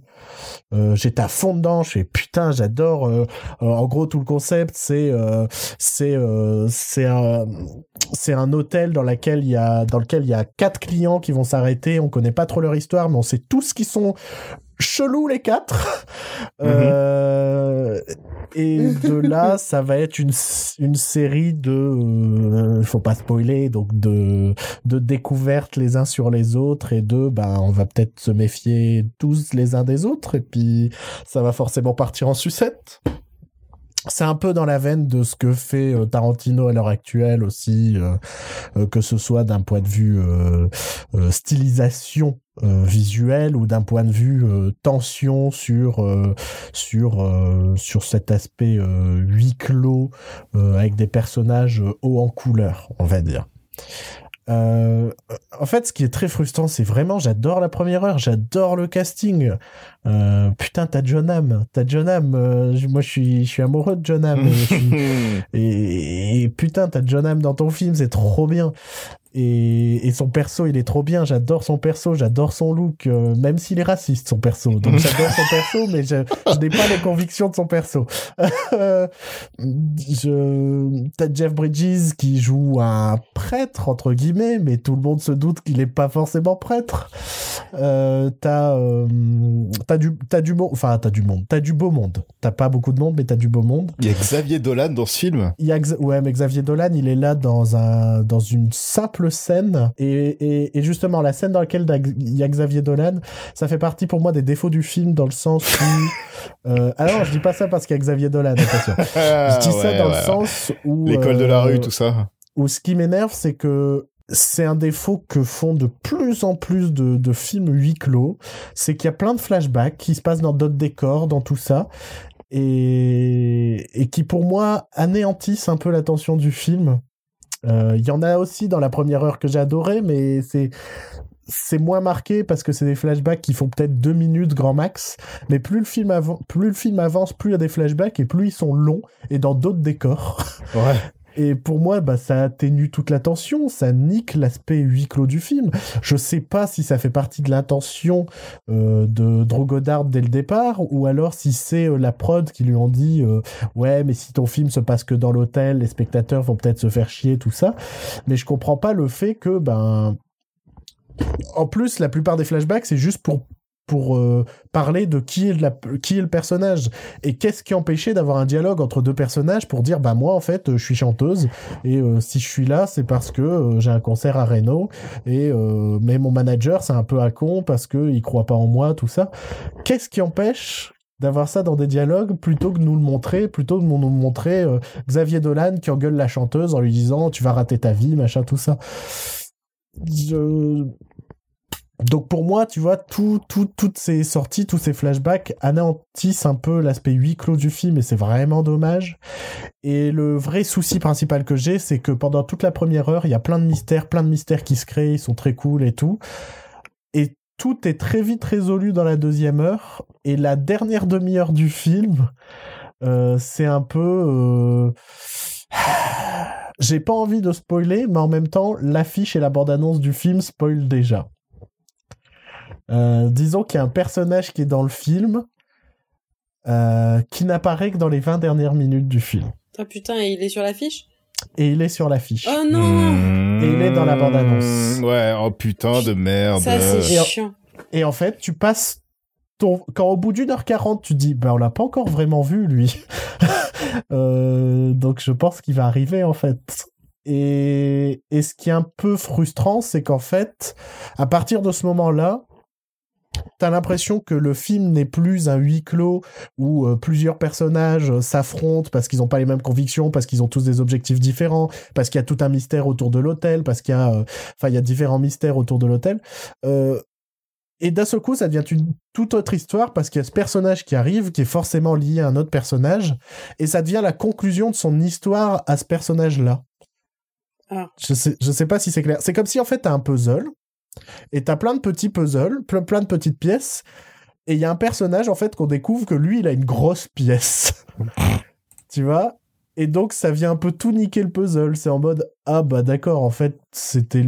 C'est son histoire à elle ou à, ce personnage-là qui, est euh, qui est important, quoi et qui est, qui est l'histoire principale et tu fais ah d'accord donc en fait les autres c'est un peu des pions dans l'histoire quoi c'est et, et, et c'est vraiment frustrant c'est j'aurais vraiment aimé que ce soit vraiment que ça se passe qu'avec ces personnages là que ça reste dans son huis clos et que ce soit conclu qu'entre ces personnages là le fait de rajouter des trucs sur la fin et tout, je, je comprends pas. Je comprends pas ce que ça fout là et c'est vraiment dommage. Après, cela dit, ça, cette forme-là, ça peut être bien fait. Euh, c'était Identity qui était un peu sur ce principe-là aussi. Ouais, mais, ouais, mais Identity, il y avait. C'est pas comme dans Identity. Dans Identity, c'est un peu cool euh, comment ils ont fait ça. Là, non, il faut vraiment imaginer qu'il y a un nouveau personnage qui arrive, quoi. C'est à peu près ça. Euh, il est alors il est légèrement introduit plus tôt, attention, mais c'est lui qui va, c'est ce personnage-là qui va arriver et qui va chambouler un peu euh, tout ce qui s'est passé pendant 1h40. D'accord. Et ça, ça fait un peu en mode, bon, il s'est passé ça pendant 1h40, j'en ai rien à foutre, maintenant il se passe ça. voilà, ça, fait ça, et donc pour moi, ça ne marche pas du tout. Et j'étais vraiment, euh, j'étais vraiment frustré. Bon, euh, donc, euh, je j'arrive pas à savoir si je vous le conseille ou pas. Euh, peut-être, vous voyez peut-être une heure et partez, je sais pas. euh, surtout, je dirais, essayez de le voir, mais en vous renseignant le moins possible. Évitez la moindre info, évitez même l'affiche du film. Vraiment. C'est terrible. Si vous avez vu la bande-annonce, bah dites-vous qu'il y a un personnage qu'on voit, qu'on voit un peu dans la bande-annonce. Bah, que ça aurait été sympa de pas voir en fait et de pas savoir qu'il était bah, là. on dit pas trop euh, le mec il insiste non non mais j'insiste vraiment là-dessus en mode bah si vous avez vu la bande annonce il y a des chances que vous soyez déçus quoi. C'est tout. Donc euh, c'est c'est sympa. C'est voilà. C'est le max que je puis dire c'est c'est sympa et ça aurait pu être génial. C'est dommage euh, bah on va conclure avec Joe. Euh, je sais que Joe, tu veux, tu veux nous parler d'une série, je crois. Euh, je, te laisse en parler. Alors je vais vous parler de It's Always Sunny in Philadelphia, qui en est à sa 13e saison. Alors cette série, il y a... Alors je sais pas si vous connaissez vraiment bien la série, vous auditeurs. On en a déjà parlé de temps en temps. On en parle assez souvent. J'utilise beaucoup la musique de Philadelphia dans le montage euh, du podcast. Donc c'est un gang de cinq personnes qui possèdent un bar offert à, Philadelphie et c'est un peu des, des gros tocards, euh, des même des gros connards même. Enfin, il y en a aucun qui a vraiment une qualité qui pourrait euh, sauver les autres. Ouais, voilà. il y a, ouais, il y, a aucun, il y en a aucun qui a une qualité qui pourrait lui sauver, quoi. En fait, ce qui est bien avec euh, Isolation Philadelphia, c'est que c'est l'humour assez trash qui pourrait faire penser à South Park des fois, mais sans le côté moralisateur, parce que euh, du coup, dans South Park, il y a toujours la voix un peu des créateurs.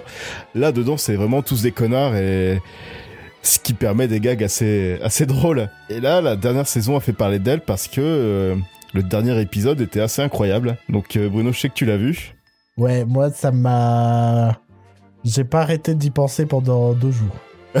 Mais vraiment, c'est, je me suis dit, comment euh, une série aussi euh, improbable que It's Lesson in Philadelphia euh, peut nous offrir une telle séquence qui est un des trucs les plus forts que j'ai vu à la télévision de ces dix dernières années. Et je me dis, c'est un truc et c'est dans une série qui est aussi conne que It's Sunny in Philadelphia, qui, est, qui est pipi caca euh, alcool quoi. Oui, sachant que deux épisodes avant, ils avaient fait un, un clip show qui partait complètement en couille où toute la réalité euh, devient devient changée. Et euh, du coup, dans le dernier épisode de cette saison, Mac, où on s'est teasé depuis le début de la série qu'il qu'il est homosexuel, mais il le sait pas. Il a fait son coming out euh, la dernière saison, et là il va faire son coming out à son père, sauf qu'il sait pas comment il veut le faire. Enfin ici il a il a une idée tout ça, mais quand il raconte son idée c'est un peu c'est un peu euh, il cafouille quoi. C'est un peu un plan la Mac ou un plan foireux quoi. Ouais, c'est ça, ça te semble très marrant en fait. Ça te semble ridicule ce qu'il veut faire. Et euh, vient la scène du coming out. Et la scène du coming out, en fait, c'est du performance art, quoi. Et Mais c'est pas du performance art en mode on est dans une comédie, on veut faire un truc drôle où on se moque du performance art, quoi. non, c'est très pris au sérieux et il a vraiment, enfin, l'acteur a bossé ça comme euh, comme jamais, quoi. Et en gros, cette sé- séquence aussi son son mal-être interne par rapport à à sa conviction catholique et euh, son son homosexualité. Et c'est très bien joué. T'as Danny DeVito qui, dans cet épisode, a le, le visage complètement gonflé par le sang, qui a jamais été aussi dégueulasse que ça dans toute la série. Et à la fin de l'épisode, il a, j'ai jamais vu Danny DeVito aussi bien jouer dans cette série. Euh, Enfin, tu, tu te dis merde, c'est vrai, Danny DeVito, c'est un putain d'acteur à la base. En, en un regard, en deux phrases, il te. Danny DeVito. Et ça change complètement le ton de la série, quoi. Enfin, c'est, c'est assez incroyable, ouais. En fait, c'est ça, c'est que faut vraiment imaginer une série pour, pour ceux qui ne voient pas, c'est quand même assez euh, c'est pipi caca, des blagues euh, racistes, des blagues mais c'est les personnages qui le sont. Attention. Ouais, bah, Et- par exemple, les, les premiers épisodes de la saison, c'était, euh, il parlait de la vague euh, MeToo et tout ça. Et, mais avec euh, des connards qui, qui comprennent rien à, ce, à pourquoi les, les femmes sont contre, enfin, enfin tout ce, bah, toute la vague MeToo quoi. Et euh, il y a même Dee qui, en profite et qui se rend compte qu'elle aussi c'est une connasse au fond, qui a participé aussi à, des harcèlements. Enfin, c'est assez dégueulasse. Et puis ouais, là t'as cet épisode qui qui traite de l'homosexualité de Mac, mais vraiment en finesse et avec pas mal de beauté, quoi. C'est c'est une scène très belle, assez assez dure, assez euh, c'est c'est incroyable. Je- moi, je suis, euh, je suis encore sur le cul de dire que, euh, en, fait, ce que, ce que je trouve incroyable, c'est que, bah, en 2018, j'ai vu deux choses qui, pour moi, euh, peuvent potentiellement changer la comédie sur les prochaines années. Pour moi, il y a cette séquence d'It's in Philadelphia. Je pense qu'en tout cas, le- les retours qu'ils ont eus sur, sur cet épisode vont forcément influencer euh, la prochaine saison. hein. Ça, euh, je pense que c'est obligatoire. Et euh, l'autre, l'autre chose qui m'a, qui pareil, dans une comédie, s'est permis de faire quelque chose absolument d'incroyable et qui pour moi peut montrer qu'avec la comédie, on n'est pas obligé d'être drôle tout le temps. Et pour moi, c'est un truc que je dis depuis toujours qu'avec la comédie, il faut pas être drôle tout le temps parce que c'est c'est un déséquilibre en fait. Et, et l'autre truc qui m'a marqué cette année, c'est l'épisode de BoJack Horseman où euh, j'en ai déjà parlé dans ce podcast, je crois. Je suis pas sûr. Si, je si, crois. ouais, ça me dit quelque chose. Ouais. Où, euh, où en fait c'est un épisode de 25 minutes où c'est juste un discours à un enterrement. Voilà. 25 minutes, c'est un discours d'un à un enterrement. Dans une série d'animation, moi le fait... Le, pour moi, c'est deux risques qui ont été pris cette année en comédie. Et, ça me... Ce qui me fait plaisir, c'est que je vois que ce sont deux risques qui ont fonctionné, que les gens ont su accepter. Et je me dis que putain, ça y est, on va peut-être enfin... euh, enfin prendre plus de risques dans la comédie, parce que j'ai l'impression qu'on prend plus de risques là depuis 10 ans dans, nos, dans les comédies. Attention, je parle pas pour la France, hein, parce qu'en France, nos, nos comédies, on les connaît, quoi. Mais euh, en tout cas, aux États-Unis, j'ai l'impression qu'il y a une évolution là qui est en, qui en cours et qui Allez me- voir en liberté le grand bain. et qui me touche et qui me fait dire euh, yes. On, on va enfin tomber dans des trucs que moi Mm. j'aime bien. Tant pis pour ceux qui aimeront pas, moi je serais content. Mettez, Puis- mettez, de la, mettez des peines de cœur, mettez de la tristesse, de, de, de la- de la profondeur psychologique dans vos comédies, putain. Puis, puis même par rapport à It's Always euh, Sunny in Philadelphia, euh, là c'est une sacrée évolution pour les deux personnages de Danny DeVito et de Rob McElhenney, du coup Mac, qui sont quasiment les mêmes depuis le début en fait. Enfin, ils étaient de plus en plus crades à force, mais là ça, ouais, ça change la donne là pour eux. Ouais, et j'ai espoir que ça va apporter de nouvelles choses la prochaine Ouais. saison. Ouais, ouais. De qui, qui vont peut-être euh, se sentir euh, moins, de moins en moins à l'aise en compagnie des trois autres qui restent euh, toujours aussi teubés. Ouais, ouais. Donc euh, regardez Soleil Philadelphia, c'est marrant. On- là, Ouais. on, vous l'a vendu comme un truc triste, mais, euh, mais dites-vous que c'est une scène sur euh, 13 saisons. Tout le reste, c'est assez trash et hum, c'est une comédie de malaise aussi, donc euh, vous en faites pas, vous allez vous marrer. Mais, je trouve ça fort qu'ils aient fait ça et j'ai j'ai beaucoup d'espoir pour la suite. Très bien. Est-ce que l'un comme l'autre, vous avez quelque chose à rajouter, une recommandation, un truc ou? J'ai quelque chose à proposer. Euh, du coup, on a commencé notre nouveau format là qui s'appelle Ayrton Senna pour le moment. parce que c'était le pilote, Oui. ouais. mais on n'a pas vraiment de nom officiel pour le la, la, la, vraie- la- la véritable émission qu'on va en faire. Mhm. Et du coup, pour pousser un peu plus les gens à nous répondre par rapport à ce nom, je vous propose de de, bah, de, de gagner un, Blu-ray de Gremlins que j'ai. Genre le mec, il a, un- le mec, il a un Blu-ray en trop, il l'offre. bah oui, voilà. C'est beau. Je l'offre gracieusement à celui qui nous trouvera le, le nom parfait pour cette émission. si, si je trouve le nom, je gagne un Blu-ray ou pas? Non. Je l'ai pas Euh, Gremlins en plus. Non, les présentateurs de cette émission n'ont pas le droit euh, à participer à ce Bah, j'ai rien dit, moi. Je précise quand même. Et euh, sachant qu'on fait potentiellement un concours en début 2019, est-ce que je pourrais gagner le Blu-ray aussi? C'est pour savoir. Est-ce si- que vraiment tu veux que je te réponde ou pas? Putain de merde, à quoi ça sert d'avoir un podcast si c'est pour pas gagner des Blu-ray? Putain. On a qu'à, on a qu'à tricher et dire que une personne lambda a gagné et en fait, on le garde pour nous. Oh, je vais dire, oh, je vais dire à mon père d'envoyer un message, genre. Bah, J'aime beaucoup. Ah, très bien, bonne technique, merci. bon, donc très bien, donc on va faire ça, euh, on va essayer de faire ça très propre, euh, peut-être, euh, enfin, on, on va s'organiser ça à côté. Donc un Blu-ray à gagner, celui de Gremlins. Euh, voilà. Parce que c'est un peu la période euh, entre Halloween et, et Noël, on sait pas trop quel film regarder. Oh, Et le les Gremlins, c'est bien. Parce que c'est un film de monstre, mais ça se passe à Noël. Oh, le Donc mec, voilà. il s'est- le mec, il s'est rattrapé, c'est un magicien. Magicien, Waouh. Donc voilà, un Blu-ray à gagner. Euh, on va essayer de faire ça propre. On vous tient. Enfin, normalement, au moment où sortira le podcast, il y aura, il y aura quelque chose quelque part Ce pour sera tenter de le Noël. gagner. arrêtez, arrêtez. Sinon, je vous spoil les animaux fantastiques parce que moi, je l'ai vu. Oh non Dumbledore Voilà. meurt. Arrête, c'était ma blague. Putain, tu fais chier. Bon. Est-ce que Johnny Bon. Depp pourrait mourir? Est-ce que, est-ce que Johnny Depp meurt et Colin Farrell revient? Ah oui, Non, pitié spo- spoiler, Johnny Depp joue bien. Non, je déconne. Non, non, non. Euh, je vous... Donc, euh, vous pouvez nous retrouver sur les réseaux sociaux. Allez y jeter un œil parce que vous pouvez potentiellement gagner un Blu-ray de, de Gremlins et ça, c'est cool. Euh, on essaye, euh, on essaye prochainement de vous faire un épisode sur les animaux fantastiques qui devrait arriver prochainement. Mhm. Euh, on va essayer de se rattraper un peu niveau rythme parce qu'au final, c'est que la troisième de l'année. on le sait, on le sait. Mais Il y a un Nostromo qui va pas tarder à sortir aussi. ah bah ouais. Ça y est, j'ai enfin avancé dessus, j'ai pu il y a enfin avancer peut-être- dessus. Il y a peut-être d'autres formats qui vont peut-être pas tarder à sortir aussi. Eh, on n'est pas que des glandeurs, hein Eh, des fois, on travaille un peu. Sur ce, je vous souhaite une bonne journée, une bonne soirée. Euh, Une bonne euh, nuit. Une tiens, bonne je nuit. laisse- Je viens de remarquer que je vous laisse jamais dire au revoir aux auditeurs, donc je vais vous laisser dire au revoir aux auditeurs aussi. Oh merde, l'angoisse. Au revoir. Non, parce que vous foutez de ma gueule, vous dites oui, c'est facile à animer, c'est facile. euh, Ah, alors non, tu te calmes, on n'a jamais dit ça. hein. Alors voilà, dites au revoir, dites au revoir aux auditeurs. tu veux pas faire un petit au revoir à la rue Paul? Bah, fais ce que tu veux. Moi, moi j'ai Ah dit au non, revoir. toi. Maintenant, tu fais ce que tu veux. Oh l'angoisse, mais non. Hmm. Bah voilà, Bah voilà. on vous aime. Merci beaucoup. Au revoir. Maintenant, vous comprenez pourquoi c'est moi l'animateur, hein, Hein Hein, Vous comprenez.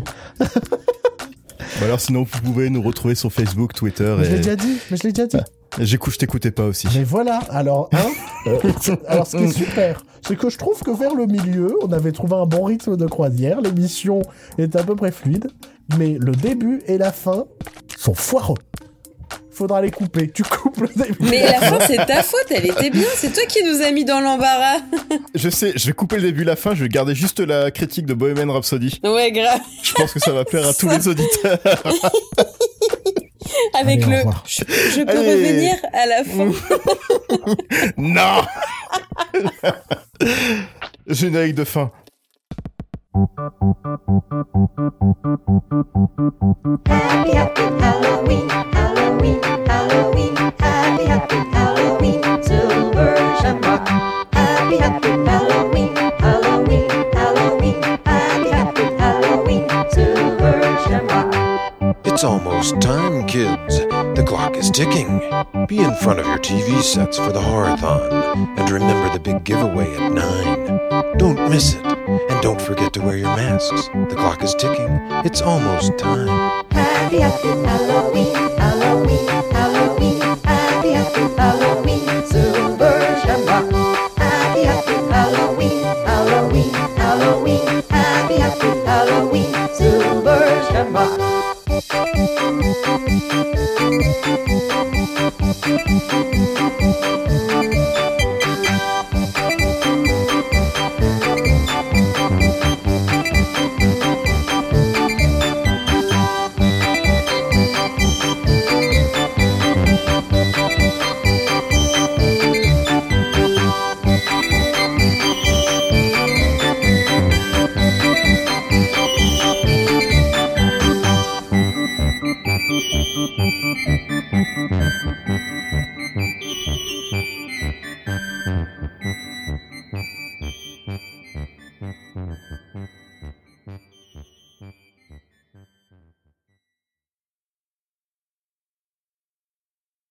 J'aimerais bien qu'on mette justement mon nez dans le caca.